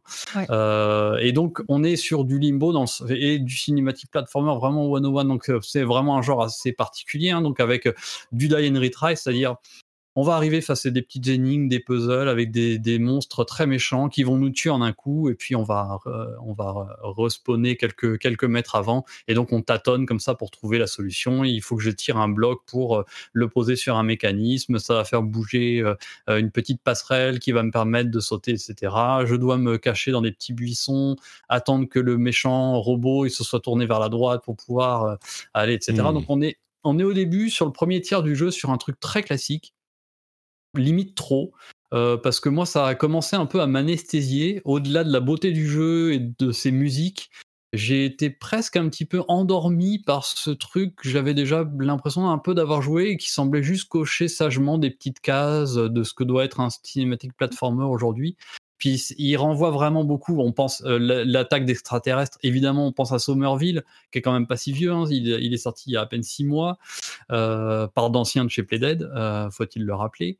Euh, et puis on pense à la Limbo évidemment avec cette petite fille très fragile qui est face à des grosses, euh, des ennemis qui en plus sont très noirs. Donc on a ce côté ombre chinoise qui fait qui renvoie à ça. Et puis, au bout d'un moment, on rencontre euh, Moui, qui est ce petit euh, chat euh, slash boule de suie, un petit peu comme dans le voyage de Chihiro. Donc, qui est cette petite bestiole ultra mignonne. Bon, et déjà, on n'arrête pas de dire oh non à chaque fois qu'elle bouge euh, et qu'elle parle ou qu'elle fait des petits bruits euh, trop mignons. Euh, c'est super choupi et surtout, elle a un rôle dans le game. Enfin, cette petite bestiole, elle a un rôle dans le gameplay et ça vient un petit peu étoffer tout ça parce qu'on peut lui donner des petits ordres, lui dire va ici, va là, va distraire tel ennemi. Et il faut également la protéger. Elle aime pas du tout l'eau, par exemple. Donc, il faut trouver un moyen de traverser. des marécages, donc c'est assez intéressant. Et surtout, au bout d'un moment, le jeu se lâche enfin. Euh, à passer la moitié, euh, voire les deux tiers du jeu, le jeu enfin se libère, euh, sort de cette, euh, de cette, de ce carcan un peu sage de limbo like pour se lâcher au niveau de la DA, se lâcher au niveau de la mise en scène. Et enfin, vraiment, voilà, ouais, dévoiler des scènes vraiment magnifiques. Euh, petit clin d'œil au passage, moi en plus il y a une de mes chanteuses préférées qui fait une chanson au centre du jeu dans une scène incroyable, euh, Wilson qui est une chanteuse écossaise euh, qui a une voix complètement dingue. Je suis ultra fan d'elle euh, et elle est dans le jeu et franchement le, le passage il m'a mis par terre. Il y a vraiment des moments où la, la mâchoire finit par se décrocher, donc on, on sort vraiment de ce côté trop sage pour enfin se libérer. Donc c'est dommage que ça vienne pas plus tôt, qu'il n'y ait pas une progression un peu plus organique, un peu plus machin, mais c'est vraiment un très très très beau voyage à faire. Euh, il est au Game Pass, donc euh, je crois que Oui, on a Voilà, oublié hein. de, le, mentionner, mais c'est un jeu Game Pass, effectivement. c'est un jeu. Combien de, de, de temps euh, pour euh, voir Alors à peu près? c'est à peu près la moyenne du genre. On est sur 5-6 heures de jeu. D'accord. Donc Voilà. quand, quand on dit il y a un court. tiers qui est un peu qui est un peu classique, c'est on va c'est une heure Voilà. et demie, quelque chose comme ça. Donc Oui, oui, c'est pas, pas, qu'on passe hein, 10 bien heures à faire la même chose en boucle. Ouais. D'accord. C'est juste que c'est juste que ça met dans moi dans, dans mon état d'esprit de journaliste testeur de jeu. euh, ça, tu finis par dire ah mince, je vais devoir en dire du mal. Enfin, il y, a- tu sais, Mm. il y a ce côté un peu là parce que tu sens que t'es un peu trop dans ce truc de se dire ah ouais non finalement c'est que un jeu mignon, Ouais. Euh, c'est que un jeu qui est tenu par sa DA et en fait non. Heureusement au bout d'un moment il dit mais non regarde tout ce que j'ai à te montrer et, euh, Mm. et donc euh, voilà t'es enfin happé par le jeu. euh, au bout d'un moment c'est cool. Planet of Lana qui est sur le Game Ça donne Pass. envie, hein. Euh, et sur les autres plateformes, hein, je crois. C'est pas que sur Xbox, mais, mais notamment sur le Game Pass. Euh, Est-ce que Mélinda, tu as joué à quelque chose euh, récemment dont tu Oh, voudrais plein. nous parler? Plein de jeux. Alors moi j'ai un jeu que j'aime bien et qui a été un peu décrié, qui était The- alors c'est un jeu Game Pass aussi, c'est un... voilà, c'est un hasard. C'est The Last Case of Benedict Fox, euh, qui est un jeu qui qu'on avait qu'on attendait beaucoup. Et alors assez bizarrement, Xbox avait beaucoup communiqué dessus il y a, il y a plusieurs mois. Et au moment où il est sorti, je dirais pas qu'il est sorti dans l'indifférence générale. Oh, on a un coucou chez Thomas. D'un Euh, petit chien. Ouais. Et le jeu est limite sorti dans euh, l'anonymat. Un Alors moi, j'en ai pas entendu beaucoup parler et le peu que j'ai entendu, c'était pas super positif. Donc, Ben euh, non, et ben pourtant, ben moi, et toi, écoute, moi aussi, moi je l'attendais. Euh, alors, on en avait discuté avec Cassim, c'est pour te dire, il y a presque un an, de ce jeu-là, quand euh, c'était censé être une des perles à venir du Game Pass. Ça nous avait bien branché. Et silence radio total, au moment où il sort, vraiment dans l'anonymat. Euh, c'est l'histoire, en gros, de donc Benedict Fox qui retourne dans le manoir familial et il va enquêter sur la mort euh, de son père. C'est un jeu extrêmement noir. Euh, Il y a une direction artistique qui est très particulière. faut aimer aussi ces ambiances un peu glauques. Alors, c'est pas horrifique, hein, c'est vraiment assez pesant. Je peux comprendre que les gens décrochent très vite parce qu'il faut un peu s'accrocher au début pour se, fondre dans le moule. Et en fait, on, vit toujours en parallèle entre ce manoir où on va croiser plein de gens bizarres, euh, des cadavres aussi, sur lesquels on va enquêter, et les limbes, qui est un monde parallèle euh, où il faut récupérer des papiers, des éléments pour comprendre ce qui s'est passé un peu dans le destin de tous ces personnages. Moi, j'aime bien, j'ai beaucoup aimé en fait, mais j'avoue que c'est assez. Faut s'accrocher pour, pour, euh, pour y aller dans ce jeu. Tout ce que vous faites dans les limbes, a- qui est donc ce manoir un peu destroy, a des répercussions aussi dans le manoir normal. Et donc, on passe son temps à aller d'une zone à l'autre pour enquêter. moi j'aime bien. Euh, ça m'a rappelé, alors que c'est pas, ça n'a rien à voir visuellement, si vous aviez fait euh, Murdered Soul Suspect, un jeu qui Mm. a quelques années, euh, où c'était pareil. En gros, on a- alors cette fois on incarnait quelqu'un qui venait de se faire tuer, il fallait comprendre comment il avait été tué. Il y a un peu de ça, avec une direction artistique qui est extrêmement marquée. Alors on aime ou on n'aime pas, moi je comprends C'est tout à super beau. fait, euh, hein. Franchement, moi, j'ai- moi, j'aime ouais. beaucoup. C'est voilà, c'est un parti pris comme Planet of Lana, mais dans un Mm. genre complètement sombre.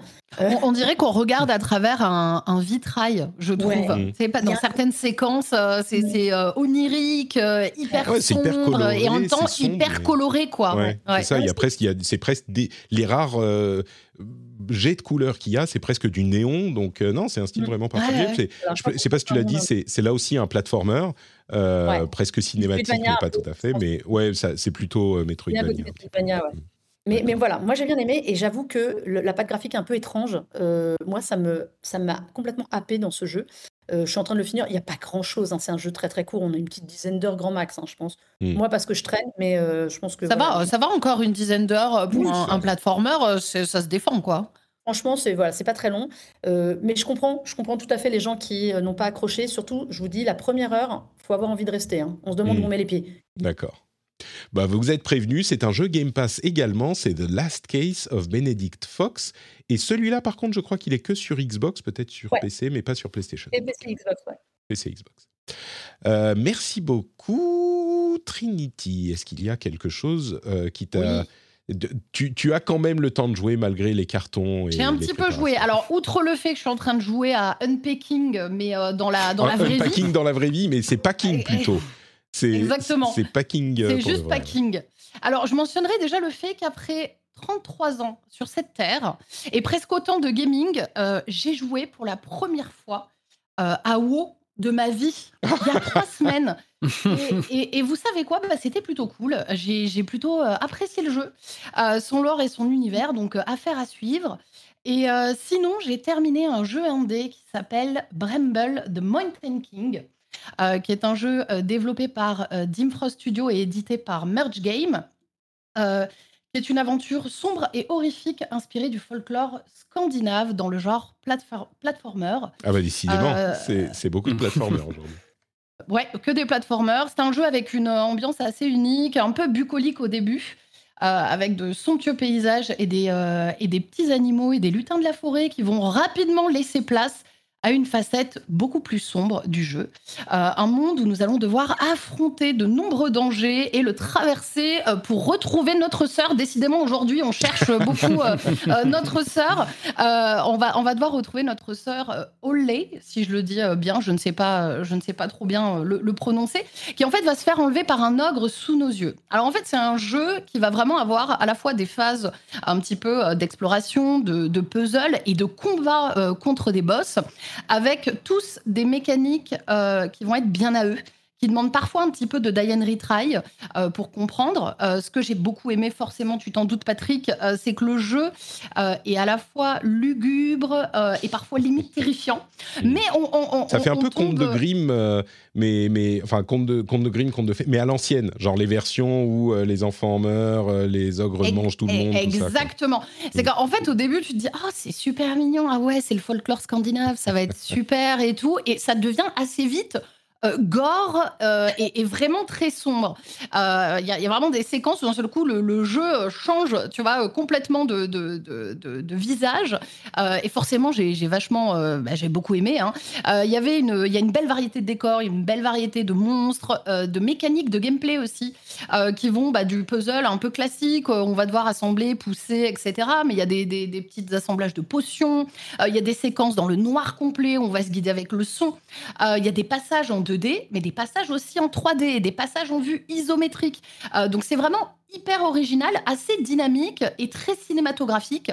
Euh, c'est vraiment un gros coup de cœur euh, que j'ai eu et mention spéciale pour, sans spoiler bien évidemment, mention spéciale pour le boss final. Qui est vraiment incroyable. Je vous conseille de faire le jeu jusqu'au bout. Euh, boss final incroyable, bande son euh, de dingue. Enfin bref, c'était euh, le clou du spectacle. Bramble, The Mountain King, je vous le conseille vraiment. Il est sorti le 23 avril 2023, donc il est euh, hyper récent. D'accord. Il y, a des fans dans le background. Ah. On- je- je-. Ah, C'est vrai? Bon, bah tant mieux. Alors, je, je suis absolument désolée. euh, je- ça ne fait absolument pas partie du podcast. Il y a mon chéri. J'ai laissé les clés sur la porte. Il y a mon mec qui essaye de sonner depuis 5 minutes. C'est pour ça que j'étais un petit peu perturbée. Ah, quand merde il est en train de me parler du jeu. J'ai pas osé va lui faire ouvrir. pause sur mon Mais non, mais tu peux mettre pause. Tu peux tu peux t'arrêter une seconde. Va lui ouvrir, va lui ouvrir. Le pauvre, ça fait Oh, 5 minutes qu'il tambourine à la porte avec mon chien qui aboie dans tous les sens. Et moi, je suis là. Alors, oui, j'ai adoré. J'ai vachement top. Je reviens dans une minute. Ah, j'en, j'en crache mes poumons. Ah, bon. Donc, c'est Bramble de Mountain King. C'est au moins sur console, euh, au moins sur PlayStation et PC, peut-être sur Xbox, à voir. Donc, euh, voilà pour. euh, Ah, mais non, mais moi aussi, j'ai, joué à des jeux. J'allais te dire, et toi? Mais oui, mais oui. Alors justement, j'ai joué à un jeu qui va vous faire extrêmement plaisir, qui s'appelle Street Fighter 6. Et du coup, ça me donne l'occasion d'utiliser ce petit jingle. Patrick 6. Vous avez, vous avez entendu le truc? C'est Street Patrick 6. Et c'est Street Patrick 6 avec l'intro de Street Fighter 6 parce qu'il y avait une open beta cette, euh, ce week-end, enfin le week-end dernier. Vous vous souviendrez peut-être que il y a quelques semaines de ça, au moment de l'event Battle for, ma femme devait prendre les enfants à Helsinki chez euh, sa mère, mais que ça ne s'était pas fait parce que les enfants étaient malades. Ce week-end, elle a décidé d'y aller et du coup, mon fils a pris la Switch parce que j'allais pas le laisser sans Switch. Il adore, il a une heure de Mario Kart euh, par semaine, enfin une heure chaque euh, jour de week-end, et c'est le seul moment où il a le droit de jouer. Évidemment, j'allais pas l'en priver. Du coup, catastrophe, j'avais pas accès à Zelda Tears of the Kingdom, dont on parlera dans une seconde. Mais heureusement, Capcom a pensé à moi et ils m'ont permis de faire le premier épisode de Street Patrick 6 avant la sortie du jeu, avec cette open beta dans laquelle on pouvait jouer huit personnages différents. Et c'est euh, le, moment où j'ai vraiment pu euh, me m'adonner à fond à ma passion du jeu de combat avec euh, Street Fighter 6. J'ai joué, allez, la bêta a duré 48 heures, un petit peu plus, peut-être 56 heures, et j'ai joué une bonne quinzaine d'heures, peut-être, ouais, quinzaine d'heures, quelque chose comme ça. J'ai euh, passé chaque moment que je pouvais dans le week-end euh, sur la bêta, et je suis absolument, pas juste séduit, parce que vous savez que j'aime les jeux de combat et que forcément Street Fighter 6, je serai client, mais je suis assez... euh, mes impressions de départ sont renforcées. C'est-à-dire que la profondeur du jeu, le gameplay est extrêmement euh, réussi. Il y a euh, des systèmes qui font que le jeu est très accessible et que euh, le, le jeu est fun sans trahir Street Fighter, c'est-à-dire que c'est pas tout à coup on va mettre des personnages, on appuie sur tous les boutons et ça fait des trucs. Non, il y a de la stratégie quand même. Il y a un mode de contrôle qui permet aux débutants de faire des choses intéressantes avec des coups spéciaux sur un bouton, etc. Et il y a aussi des systèmes en jeu qui font que euh, le, jeu est fun et la stratégie est là juste en appuyant sur deux boutons. Il y a un système en particulier, on en reparlera dans les semaines à venir, hein, parce qu'il sort dans quoi une semaine le jeu. Euh, il y a le système de euh, drive impact. Le drive impact, c'est ce coup que vous avez sans doute vu où il y a une explosion de couleurs autour de votre personnage. Il va euh, absorber les coups qui arrivent, donc c'est euh, facile à utiliser quand on est un débutant. Vous faites ce coup, vous absorbez les coups qui arrivent et vous mettez un coup à l'adversaire. Si vous tapez l'adversaire pendant que lui est en train de faire un coup, eh ben il va être, euh, il va tomber euh, lentement au sol et, et- être un petit peu, enfin s'évanouir. Et donc vous pouvez mettre une combo derrière. Ça c'est hyper cool parce que vous pouvez l'utiliser très facilement. C'est deux boutons ou même un bouton en mode moderne et vous faites ce coup. Mais en même temps, pour contrer ce coup-là, qui a l'air fort parce qu'on absorbe les coups qui arrivent, donc est-ce qu'on est invincible? Ben non. Si la personne d'en face vous voit venir et le fait en contrepartie, non seulement vous le contrez, mais en plus, ça fait une sorte de... Visuellement, c'est très important hein, pour un jeu comme ça où on veut euh, avoir de la profondeur, bien sûr, mais également du, du fun. Et du fun, ça passe par le visuel. Et bien visuellement, vous allez avoir le jeu qui ralentit, l'explosion de couleurs des deux côtés, euh, et la question qui se pose, c'est qui va porter en premier? On a le zoom qui vient derrière, derrière votre personnage. Ça fait et puis paf le coup du premier et paf le coup du deuxième, il s'évanouit. C'est hyper satisfaisant, c'est hyper péchu au niveau, au niveau, du gameplay. Et rien que cet élément euh, fait que ça, ça fonctionne y compris pour les débutants. Et pour les, les, joueurs plus aguerris et à plus haut niveau, cette euh, manipulation reste intéressante et reste euh, utilisable stratégiquement. Donc il y a vraiment tous ces systèmes qui fonctionnent ensemble et extrêmement bien. Et euh, cette base du jeu est vraiment convaincante de, tout ce qu'on a, de tout ce qu'on a joué. les retours même des pros, des débutants est très positif. Donc je pense que je commence à croire que peut-être Street Fighter 6 pourrait réussir à convaincre des gens qui sont euh, intéressés traditionnellement par les jeux de combat, mais qui n'ont jamais réussi à rentrer dedans parce que c'est trop compliqué. Et il y a un autre élément qui m'a convaincu dans cette bêta, c'est l'un des, trois morceaux du jeu qui est le Battle Hub. Le Battle Hub, c'est euh, la sorte de salle d'arcade virtuelle du jeu. Et ça, c'est un truc qui n'a jamais fonctionné. C'est un fantasme qu'ont les Japonais depuis le début des, jeux de combat en ligne. Ils aimeraient avoir une sorte de, euh, de, salle d'arcade virtuelle qui reproduit un petit peu les salles d'arcade telles qu'on les connaissait, enfin telles qu'on les connaît un peu moins aujourd'hui, mais encore un petit peu au Japon, euh, où on va avoir un espace qui est une salle d'arcade en 3D dans laquelle on va pouvoir se balader et dans laquelle on va pouvoir faire des combats sur des bornes d'arcade euh, contre d'autres personnages, d'autres avatars, euh, véritablement, physiquement, dans cet espace virtuel. Et encore une fois, ça n'a jamais marché. C'est toujours pénible, c'est toujours euh, une, une, comment dire, c'est un truc qui va faire en sorte que vous n'allez pas réussir à accéder à vos matchs facilement et c'est pénible de devoir aller se balader d'un endroit à l'autre pour, euh, pour faire les matchs, etc. Là, ça fonctionne de la manière la plus convaincante possible, c'est-à-dire que ça reproduit les feelings qu'on a dans une vraie salle d'arcade. On va, nommément, très précisément, on euh, va aller s'asseoir à une borne, on est en mode entraînement en attendant que quelqu'un vienne à la borne aussi, de l'autre côté, pour s'asseoir et faire un combat contre nous. Jusque-là, c'est pas très différent de ce qu'on fait d'habitude dans les, jeux de combat, sauf que on va être à la borne et il y a cette relation entre les deux personnes qui va se créer. Un combat, deux combats, trois combats, bon bah c'est normal. Mais au bout de, si on continue, parce que on voit qu'on est plus ou moins à la, même, euh, au même niveau et c'est assez bien fait. On a souvent, euh, on a un petit, une petite icône qui indique qu'on est à peu près du même niveau. Euh, et du coup, quand on est à peu près au même niveau, ben on va dire ah je vais essayer de continuer pour essayer de battre euh, la personne en question et puis on va faire 4, 5, 6, 10 combats.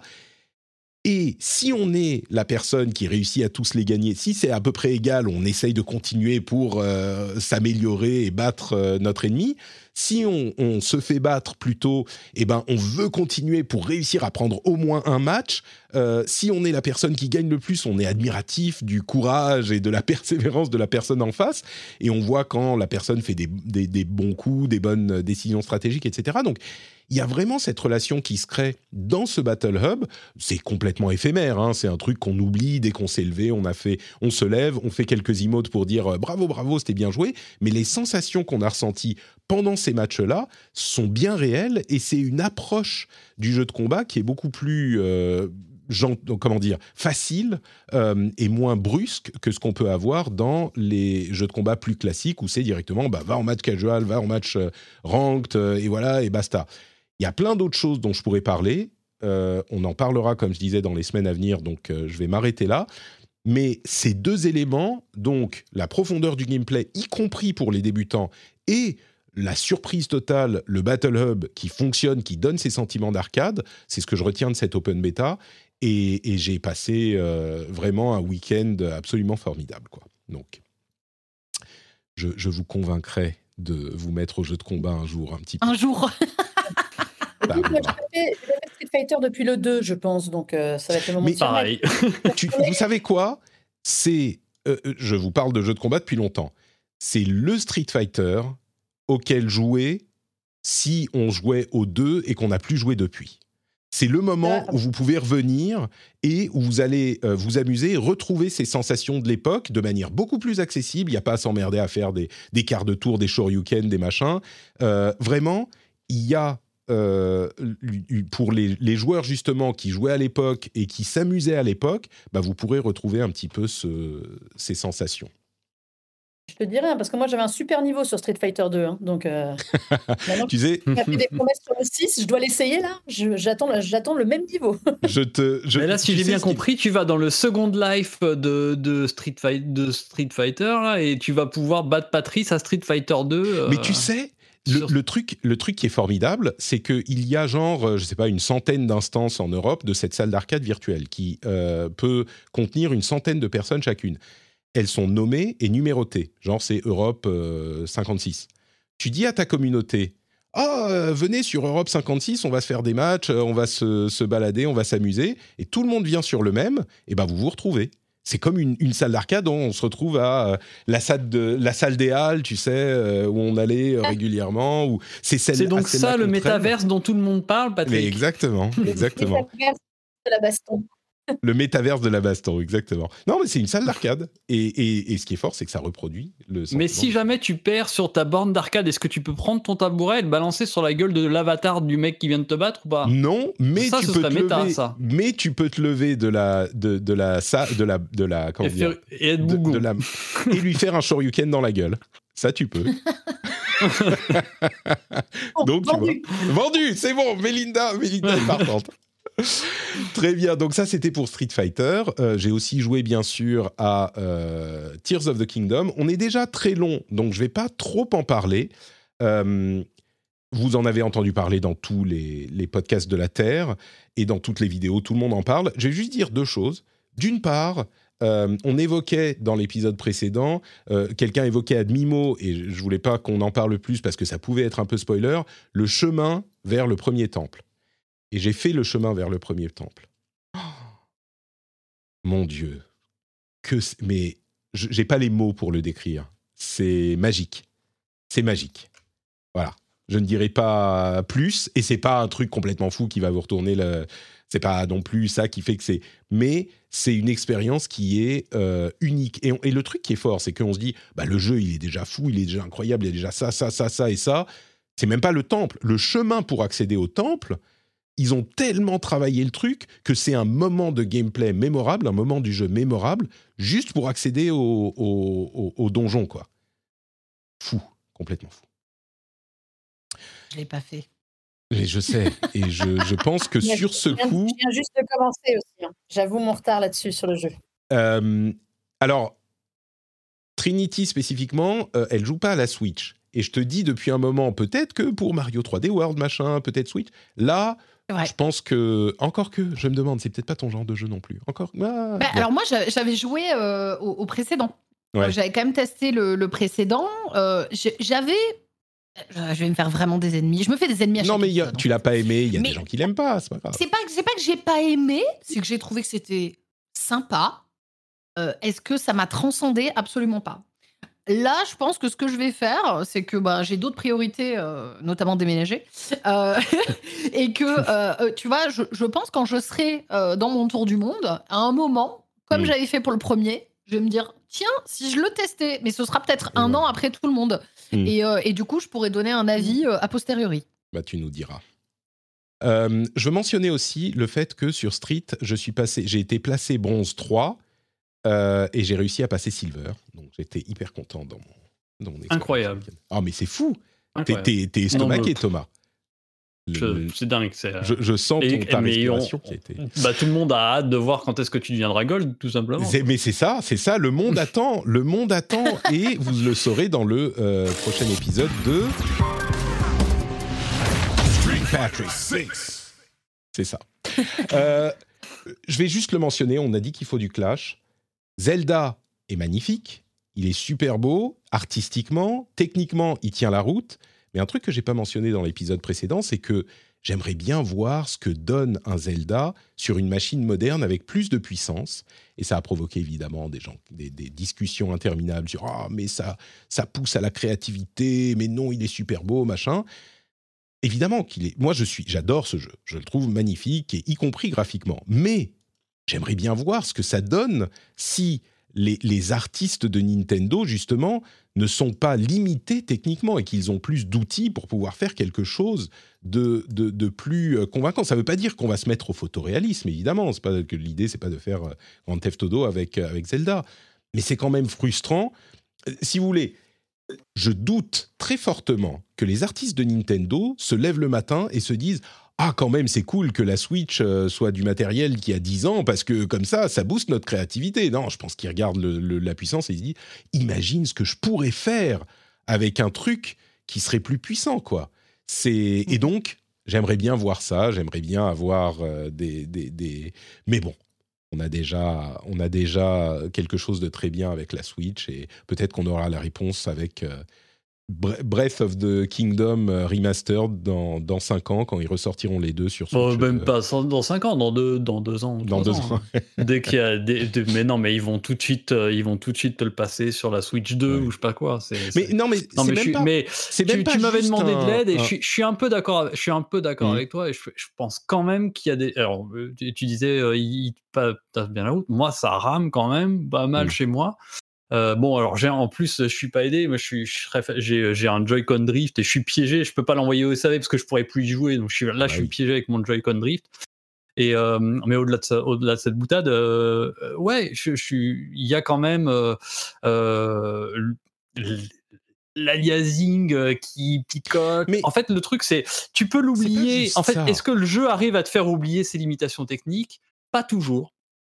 Et c'est là où il y a le, ce petit delta et ce petit truc qui pourrait me faire dire que oui, effectivement, le, le jeu est peut-être pas à son plein potentiel, car il y a quand même des accros, des trucs qui te font décrocher de ce moment d'exploration et de ce Mais flou tu sais, lointain et de je- machin, quoi. Je veux, je veux préciser, il y a des gens qui m'ont dit oui, mais avec émulateur sur PC, t'es en 4K, euh, super anti-aliasé, machin. C'est pas juste ça, c'est pas juste une question de, de nombre de P et de nombre de K, quoi. C'est aussi Mm. la manière dont les, les artistes pourraient peupler le monde, construire, concevoir le monde. euh, avec plus de puissance, avec une machine moderne. J'ai fait quelques Mm. images en intelligence artificielle pour voir ce que ça pourrait donner dans le style Zelda, et, et- et ça fait un petit peu envie, quoi. C'est euh, Ah ouais, j'avoue. c'est des trucs, bon, c'est complètement piffé hein, euh, par IA, mais, mais je veux dire, euh, c'est comme, est-ce que vous avez, euh, vous vous souvenez de la différence qu'il y a entre, euh, merde, Nino Kuni Nino 1, Kuni. voilà, exactement. Nino Kuni 1 et Nino Kuni 2. Nino Kuni 1, il est sorti, on s'est dit, oh, mais ça y est, le game est terminé, ils ont fait du Ghibli sur euh, machine et on peut pas faire mieux. Bah, le 2 est sorti, alors c'est un style qui est un peu différent, mais c'est beaucoup plus fin, beaucoup plus beau. Ils ont pu accomplir leur vision, euh, qui était peut-être un peu différente, mais beaucoup plus. Donc, bref, moi je pense que ça serait intéressant de voir un Zelda qui n'est pas. C'est comme quand on avait Mario sur euh, Wii, qui était en euh, SD, tout dégueulasse, avec une puissance assez lamentable. Je veux dire, là encore, je pense pas que les développeurs et les artistes de Nintendo, ils se disent ah quand même, euh, il faudrait qu'on se remette à développer sur Nintendo 64 parce que vraiment ces limitations techniques euh, développaient notre créativité. hein. Non, personne s'est dit euh, quand on a Mario Galaxy ou Mario 3D World qui est sorti, personne s'est dit ah ça serait quand même beaucoup mieux de le voir euh, sur sur Wii ou sur sur GameCube. Non, il, est arrivé, il, sublimait justement le- le- les tendances artistiques et le talent de, de- de- des développeurs euh, qui pouvaient s'exprimer en plein. Là, on est euh, dans une situation qui me semble un petit peu similaire. Mais bref. Euh, et sur ce, il y a Humanity qui est sorti, qui a de très bons, très bons scores d'ailleurs, je le mentionne. Mais sur ce, je voudrais vous parler d'Overwatch 2 parce que plus rien ne va. Overwatch 2, le PVE a été nerfé. Alors qu'est-ce qui s'est passé? Vous vous souvenez que Overwatch 2 avait été présenté en 2019 à la BlizzCon avec une double promesse qu'on a un petit peu oubliée parce qu'elle était mélangée en deux. C'était une campagne solo et des missions rejouables. Et les missions rejouables étaient un petit peu euh, une version Overwatch de Destiny ou Diablo, enfin les jeux services auxquels on pouvait jouer éternellement. Eh bien, Blizzard, euh, par la voix de Aaron Keller, le directeur d'Overwatch 2, a annoncé que ah bah finalement euh, c'est trop difficile, on va pas faire les missions rejouables. Et comme c'était quand même le truc essentiel, je, je plaisante. Hein. Il l'a pas dit comme ça, il était solennel, tout ça. Malheureusement, on pourra pas, donc on va se concentrer sur le reste.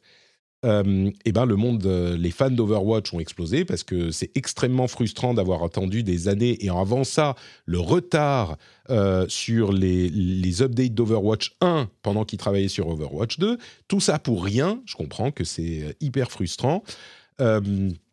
Faut pas oublier que le PVE existera encore dans Overwatch 2 avec des missions de campagne qui seront distribuées dans les saisons. Alors il faudra voir la gueule que ça aura. Moi, j'ai pas énormément d'espoir. Euh, pour moi, oui, il sera là le PVE. Oui, il y a une opportunité, mais ils nous ont rien montré. Et quand tu fais une annonce euh, aussi dévastatrice, bah, tu montres quelque chose pour euh, donner au moins un peu de positif. Il y avait rien du tout. Donc, Overwatch 2 redevient un petit peu Overwatch 1 pour moi, avec cette possible porte de sortie qui est les missions euh, PVE qui arriveraient pour une vraie campagne. Si elles sont cool, c'est cool. S'ils racontent l'histoire d'Overwatch qui a un gros potentiel, c'est cool. Mais euh, c'est évidemment frustrant pour tous les fans qui attendaient. Je, fais une petite mention sur le fait que Blizzard fait une promo pour euh, le GP Explorer 2 en ayant une voiture Overwatch sur, pour, pour, pour le, le, championnat avec, aux couleurs d'Overwatch. Et j'ai vu plein de commentaires genre oh au lieu de développer le jeu ils mettent de l'argent dans ce genre de truc et alors calmons-nous tout de suite euh, c'est pas avec les 10 000 euros qu'ils vont envoyer à Squeezie pour euh, mettre la peinture sur la voiture qu'ils vont développer Overwatch 2 hein. ça c'est et, plein de gens mais genre plein de gens de la communauté et qui expriment leur frustration surtout donc euh, je comprends mais bon euh, et en plus, Aaron Keller est revenu quelques jours plus tard pour expliquer. Et ce qu'il explique, c'est que en fait, leur plan pour Overwatch, c'était Overwatch 1 PVP, Overwatch 2 PVE mission rejouable, Overwatch 3 on fait un MMO qui était en fait le projet de base de Titan euh, qui avait raté après des années et des années de développement euh, et qui avait donné du coup Overwatch 1 et la conclusion, c'est qu'ils n'ont pas vu la poule aux œufs d'or qu'ils avaient avec Overwatch 1. Ils étaient obnubilés, et sans doute Jeff Kaplan, qui est parti entre-temps, était obnubilé par l'idée de faire un MMO, parce qu'ils étaient des développeurs de MMO, ils voulaient faire ça. Et, du coup, ils n'ont pas vu la poule aux œufs d'or qu'ils avaient avec Overwatch 1. Et ça explique un peu pourquoi ils ont euh, lâché le truc, quoi. C'était... Euh, et, on a enfin l'explication, et c'est peut-être pour ça que Jeff Kaplan est parti aussi. Et bon, au final, bah peut-être que maintenant ils se concentreront sur Overwatch et que les développeurs qui étaient sur ces missions rejouables là euh, pourront faire du contenu pour le PVP, c'est possible. Mortal Kombat 1 a été révélé. Mortal Kombat 1, me direz-vous Et là, euh, Melinda et moi, on se souvient de Mortal Kombat 1 en 1900 combien? 91, 92, quelque chose comme ça? Comme ça. Avec aussi la version cinéma, on se souvient. Oui, on s'en souvient. Formidable ce film. Euh, eh bien, le prochain jeu Mortal Kombat arrivera, euh, c'est cette année, en septembre, que je dise pas de bêtises. Euh, tac, tac, tac, il arrive quand? Je me souviens plus. Mais il arrive. C'est septembre, je crois. Donc vraiment la, la, folie des jeux de combat cette année. Et il y a un trailer qui raconte l'histoire de ce reset. En fait, on revient au 1, machin. Et à la fin, il y a un peu de gameplay. Il est extrêmement réaliste, le jeu. Euh, enfin, les graphismes sont assez photoréalistes. Je peux vous dire que les fatalities en réaliste sont dégueulasses. je crois que je, crois que ça va. C'est possiblement que ça va trop loin, quoi. Ah non mais oui. Euh, c'est pas un jeu pour les enfants. Hein. C'est immonde, mais, mais vraiment. Et pourtant, ça a toujours été dégueulasse. Mais T'es es, d'accord mais tu te souviens, mais justement, moi, je, moi, j'y jouais, j'ai poncé le premier sur ma Game Gear à l'époque, et je me souviens à l'époque des, des, des c'était euh. début des années 90, donc euh, Bruno Mazur, dès qu'il voyait ça, il disait oh là là, panique morale, regardez les jeux vidéo. Mais tu te souviens, les, juste, on voyait un, un 3 pixels qui représentait une colonne vertébrale, euh, que, tu sais, quand tu faisais la fatality pour arracher la tête. Mais, mais là, mais c'est mais c'est immonde C'est mais c'est presque du snuff, quoi. C'est vraiment. Ah non, mais euh, c'est dingue. J'ai halluciné, quoi. Parce que le début, bon, je regardais le. Et tout à coup, bah, regardez, j'ai passé ces rognons dans un mixeur, et tout à coup, il y a un bout d'intestin grêle qui ressort. Non, mais oh c'est pire, c'est vraiment, euh, vraiment gore. Ah ça crève les yeux, ça découpe les. Enfin, ça coupe les gorges. Maïté qui tue une anguille à côté, c'est rien, quoi. Franchement. Euh, ah, c'est. Oh là là là là mais, mais vraiment au point où je sais pas si j'ai envie de... Et pourtant, encore une fois, ça a toujours été comme mm. ça, même dans les récents, qui sont relativement réalistes, mais il y avait un côté genre tellement gros que bah, tu, tu- tu avais cette sorte de dissonance ou oui de dissonance cognitive qui faisait que ça passait quoi. Là, peut-être que dans le jeu, ça- là, ça a l'air, les personnages ont l'air de souffrir quoi. Je sais pas, c'est. oh Ouais, là là. ouais, carré- carrément. Mais il y a un clin d'œil à Game of Thrones, hein, on est d'accord, à un moment, non, avec euh, le paf pastèque, avec l'œil, euh, le crâne Ouais. du gars, là, on lui enfonce pensé- les pouces j'ai dans pensé les orbites. exactement pareil. Alors moi, tu vois, j'ai beau aimer euh, les, les jeux d'horreur et tout, je- le très très gore comme ça, j'avoue que ça me fait, tu vois, de là, les séquences sont très réalistes, ça me met pas forcément à l'aise, quoi. Mais c'est ça, avant au moins on pouvait imaginer. Tu sais, Mm. tu, tu laissais ton imagination te dire que c'était ultra gore. Là en fait, tu n'as même plus besoin d'imagination en fait. Ouais. C'est- Je pense que c'est ça qui, qui, qui, qui met le malaise. Ouais. C'est que là, là, on prend tout ça dans la figure sans qu'on nous demande notre avis, finalement. Donc, Mais là, non, ouais, non, Mortal Kombat 1 sans moi. Ouais, je crois que c'est c'est même plus drôle en fait. C'est ça. C'est que les fatalities Voilà, avant, c'était drôle. Tu regardais ça et tu te marrais. Là, tu te marres pas. C'est juste horrifiant. À moins Ouais, peut-être que ça. les jeunes, les jeunes peut-être euh, rigolent. Euh, quoi d'autre, quoi d'autre? Alors, on a des tests de la ROG Ally qui sont arrivés et de la Logitech J Cloud. Alors, la, la ROG Ally, euh, la ROG Ally arrive mi-juin. Euh, je ne me souviens plus de la date de la Logitech J Cloud. Pardon? Il me semble que la G-Cloud, G-Cloud, elle est déjà dispo. Elle est déjà dispo. Et, et du Ou coup, alors elle arrive là, je l'ai testée, je sais même plus. La, la ROG Ally, en gros, elle est assez convaincante. Euh, L'avantage et l'inconvénient, c'est qu'elle est sous Windows, donc ça amène des avantages et des inconvénients par rapport à la Steam Deck. Euh, la G Cloud est pas hyper convaincante par contre parce que c'est vraiment juste une machine Wi-Fi qui fait que du streaming euh, et qui coûte quand même un petit peu cher et qui peut pas faire tourner de jeu en local du tout. Donc, en particulier, le témoignage de, de Melinda est pas hyper positif, quoi. Si tu veux, c'est moi, ça a tout pour me plaire. Euh, moi, je joue beaucoup en cloud gaming, euh, je- je- en remote play et tout ça. Euh, donc, l'idée d'avoir une console qui serve à ça, pourquoi pas? Mais en fait, elle a les limites de, de son talent, je dirais. Comme tu dis, bah, sans Wi-Fi, sans 5G, bah, t'es foutu, elle te sert à rien. Il y aura peut-être que la console Sony qui fera moins. Mais, mais c'est dommage parce qu'il y a une vraie bonne idée. Je pense qu'il y a un marché, mais est-ce que le marché est mûr déjà pour la 5G faut, enfin, pour le Wi-Fi et la 5G, il faut déjà que tout le monde l'ait avec un bon débit. Euh, mais il y a de l'idée. Je, je trouve que sur la G-Cloud, il y a une idée. Euh, J'ai la ROG et je me sers en effet beaucoup plus de la ROG que de Mm. la Logitech. de la Logitech. Euh, Ubisoft semble annoncer qu'ils vont aller à fond, à fond, à fond sur Assassin's Creed. Euh, tu vois, euh, quand on parlait de jeux qui se répètent, euh, non, non. Et ils ont aussi annoncé qu'ils rebootaient le remake de Prince of Persia, Ah, c'est quel enfer. qui, est un peu, qui, a, l'air d'être un enfer de développement. Il est en développement depuis des années et des années. Et là, ils reprennent tout à zéro. Donc, euh, bon. Ah, c'est dingue. Euh, Alors qu'il devait sortir, il aurait dû sortir l'année dernière. hein. Mm. Si mes souvenirs sont bons, la date qui était fixée, c'était 2022. euh, 2023, tu vois. Je pensais Ah, qu'on c'est- l'attendait là, qu'il était à la bourre, mais pour cette année. c'est fou, quoi. Ouais, c'est. Eh oui, ça se passe Et- comme ça. on, a Mirage, et- on a Mirage qui est Prince of Persia, euh, Assassin Prince of Persia. Non, mais c'est ça, ouais. Non, mais Euh, euh, c'est quand même c'est assez inquiétant quand même ce qui se passe actuellement avec le nombre euh, de, de projets qu'il est annulés, repoussés, Chez euh, Ubisoft, tu veux dire. rebootés, euh, Bla- Black euh, Skull and Bones qui Mm. disparaît, euh, Beyond Good and Evil qu'on ne voit plus, Avatar qui, a plus- qui est plus là. Alors, on va voir ce qui nous réserve le 12 juin. Euh, mais euh, ils ont la pression et euh, puis surtout les pertes sont abyssales là sur Mm. l'année dernière, c'est assez affolant et donc oui re- on se resserre à fond sur ce qui marche, sur ce qui suppose marche, c'est Assassin's Creed, mais Ouais. voilà, on va voir ça. Et Ils sont obligés, là, en effet, comme tu dis, il y a, il y a les actionnaires qui doivent être quand même en train d'être le couteau entre les dents euh, derrière la porte d'Ubisoft. Donc je pense qu'au mois de juin, ils vont devoir annoncer des trucs. Moi, je crois toujours à Beyond Good and Evil 2 parce que des bruits de couloir que j'avais eus, la vraie fenêtre de tir, même quand on nous l'a présenté en Behind Closed Door en 2017, je me souviens, les premières fois on a vu, on, on a compris que ça ne tournerait jamais sur PS4, ce jeu, et même sur un Mm. PC, il fallait un PC de la mort. C'était 2022, entre 2022 et 2025. On y est. hein. On y est, on est sur la fourche. Ouais, mais moi, j'y crois pas. J'y crois pas. On n'a rien vu, on a entendu des histoires de, de- là aussi de development hell et de. Enfin bon. Mais J'ai tellement adoré le premier, je veux croire aux deux. tu ouais, c'est la foi là. Euh, mais, mais clairement sur Assassin's Creed, euh, on a l'impression qu'il euh, qu'il, euh, tire les leçons de ce qui se passe bien chez Activision avec Call of Duty Et j'ai l'impression qu'au moins dans une période de transition, ils veulent devenir euh, en partie le studio d'Assassin's Creed qui va nous sortir de l'Assassin's Creed tous les ans régulièrement. Oui, oui, mais au moins, au moins ils auront pris le temps euh, cette fois-ci d'amorcer la next gen parce que à chaque à chaque passage de next gen, enfin les Mm. passages de next gen ont toujours été compliqués.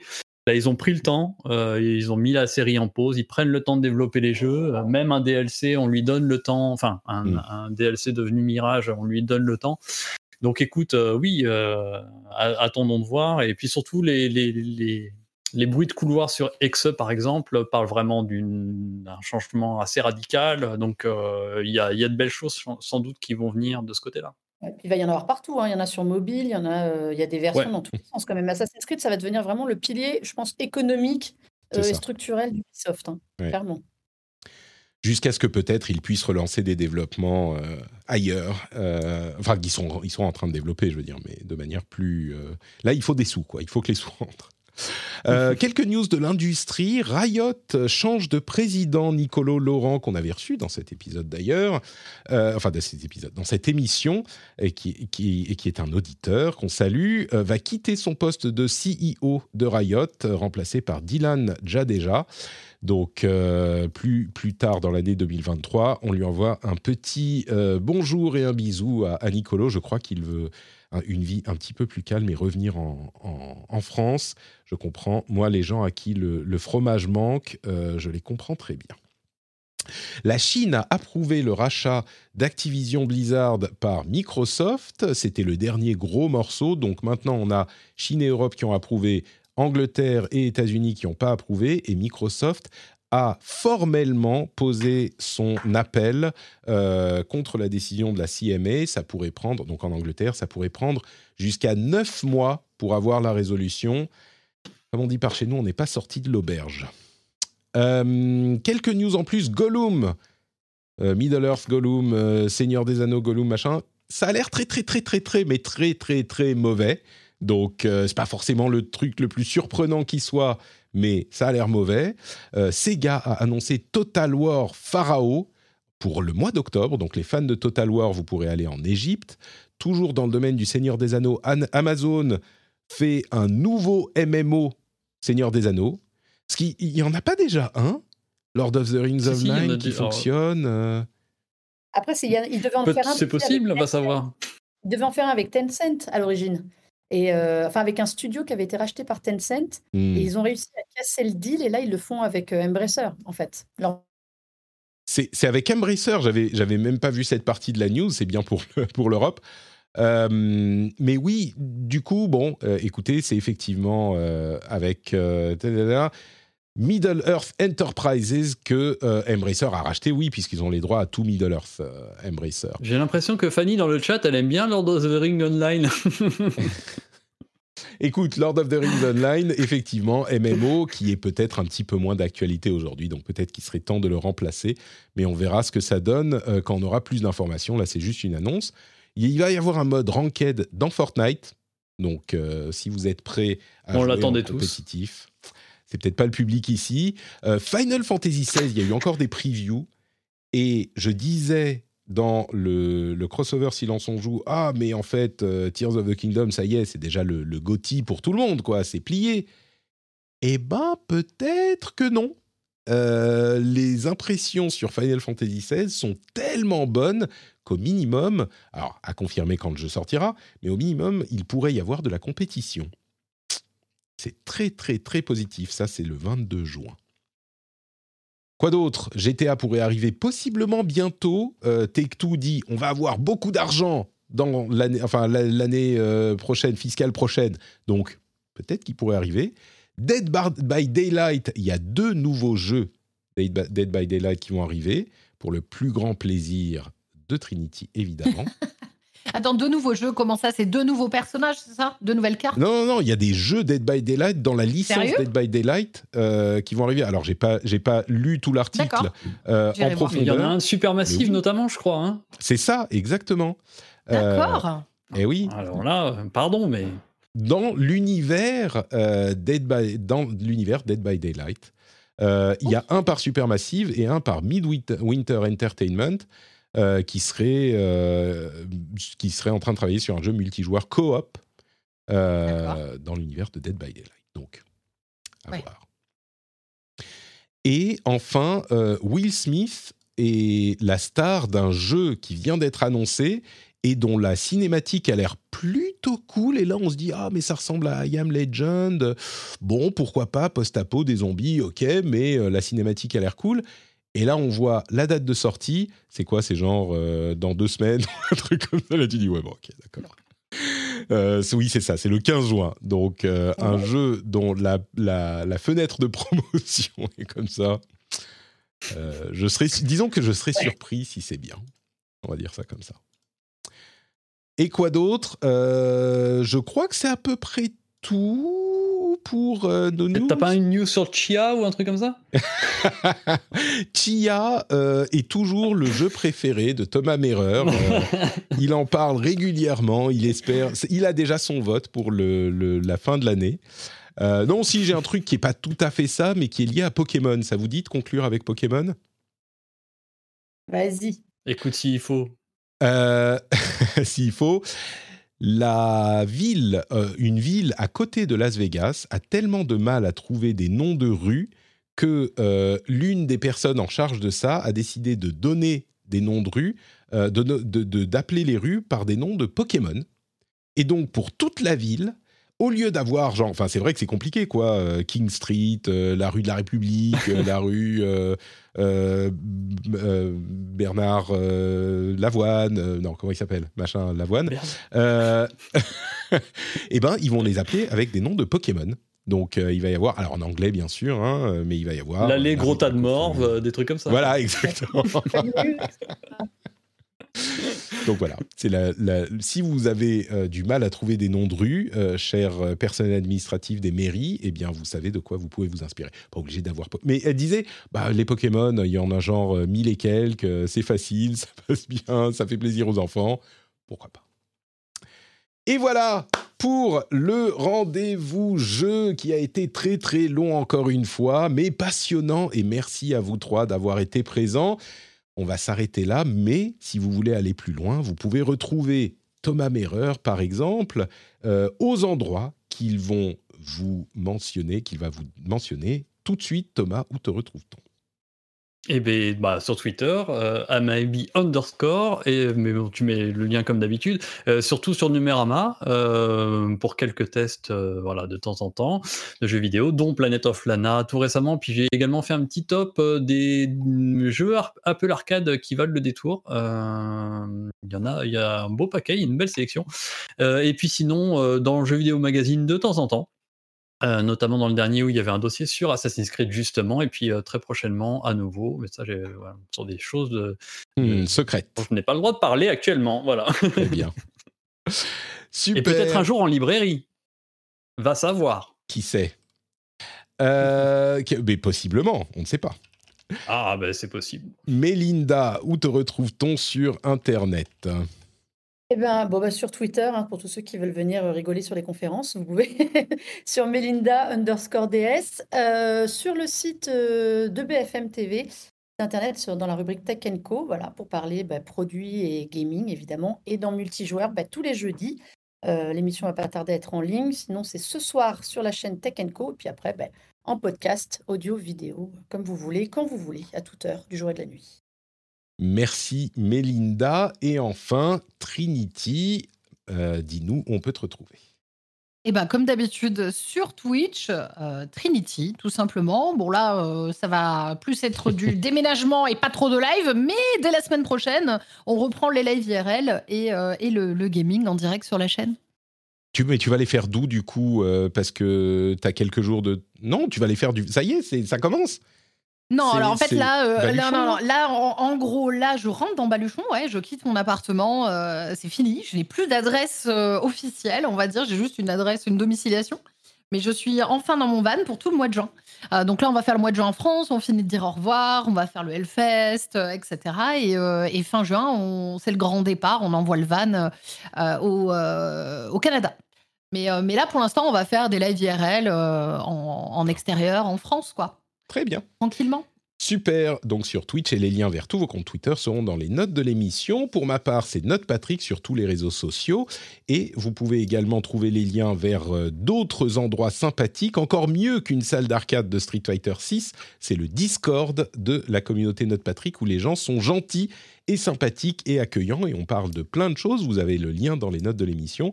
Il y a aussi Twitch où on est en direct tous les mardis et jeudis à midi et le replay est disponible sur YouTube. Le lien est évidemment, dites-le avec moi, dans les notes de l'émission. Et bien sûr, on n'oublie pas euh, le Patreon, patreon.com slash rdvjeux, pour soutenir le rendez-vous jeu, par exemple. Mais pas que, il y a plein de gens sympathiques sur Patreon auxquels vous pouvez envoyer des sous pour soutenir leur création. Donc patreon.com slash rdvjeux, par exemple, pour commencer. Je vous remercie de nous avoir écoutés et je vous donne rendez-vous dans une semaine pour un nouvel épisode. Ciao à tous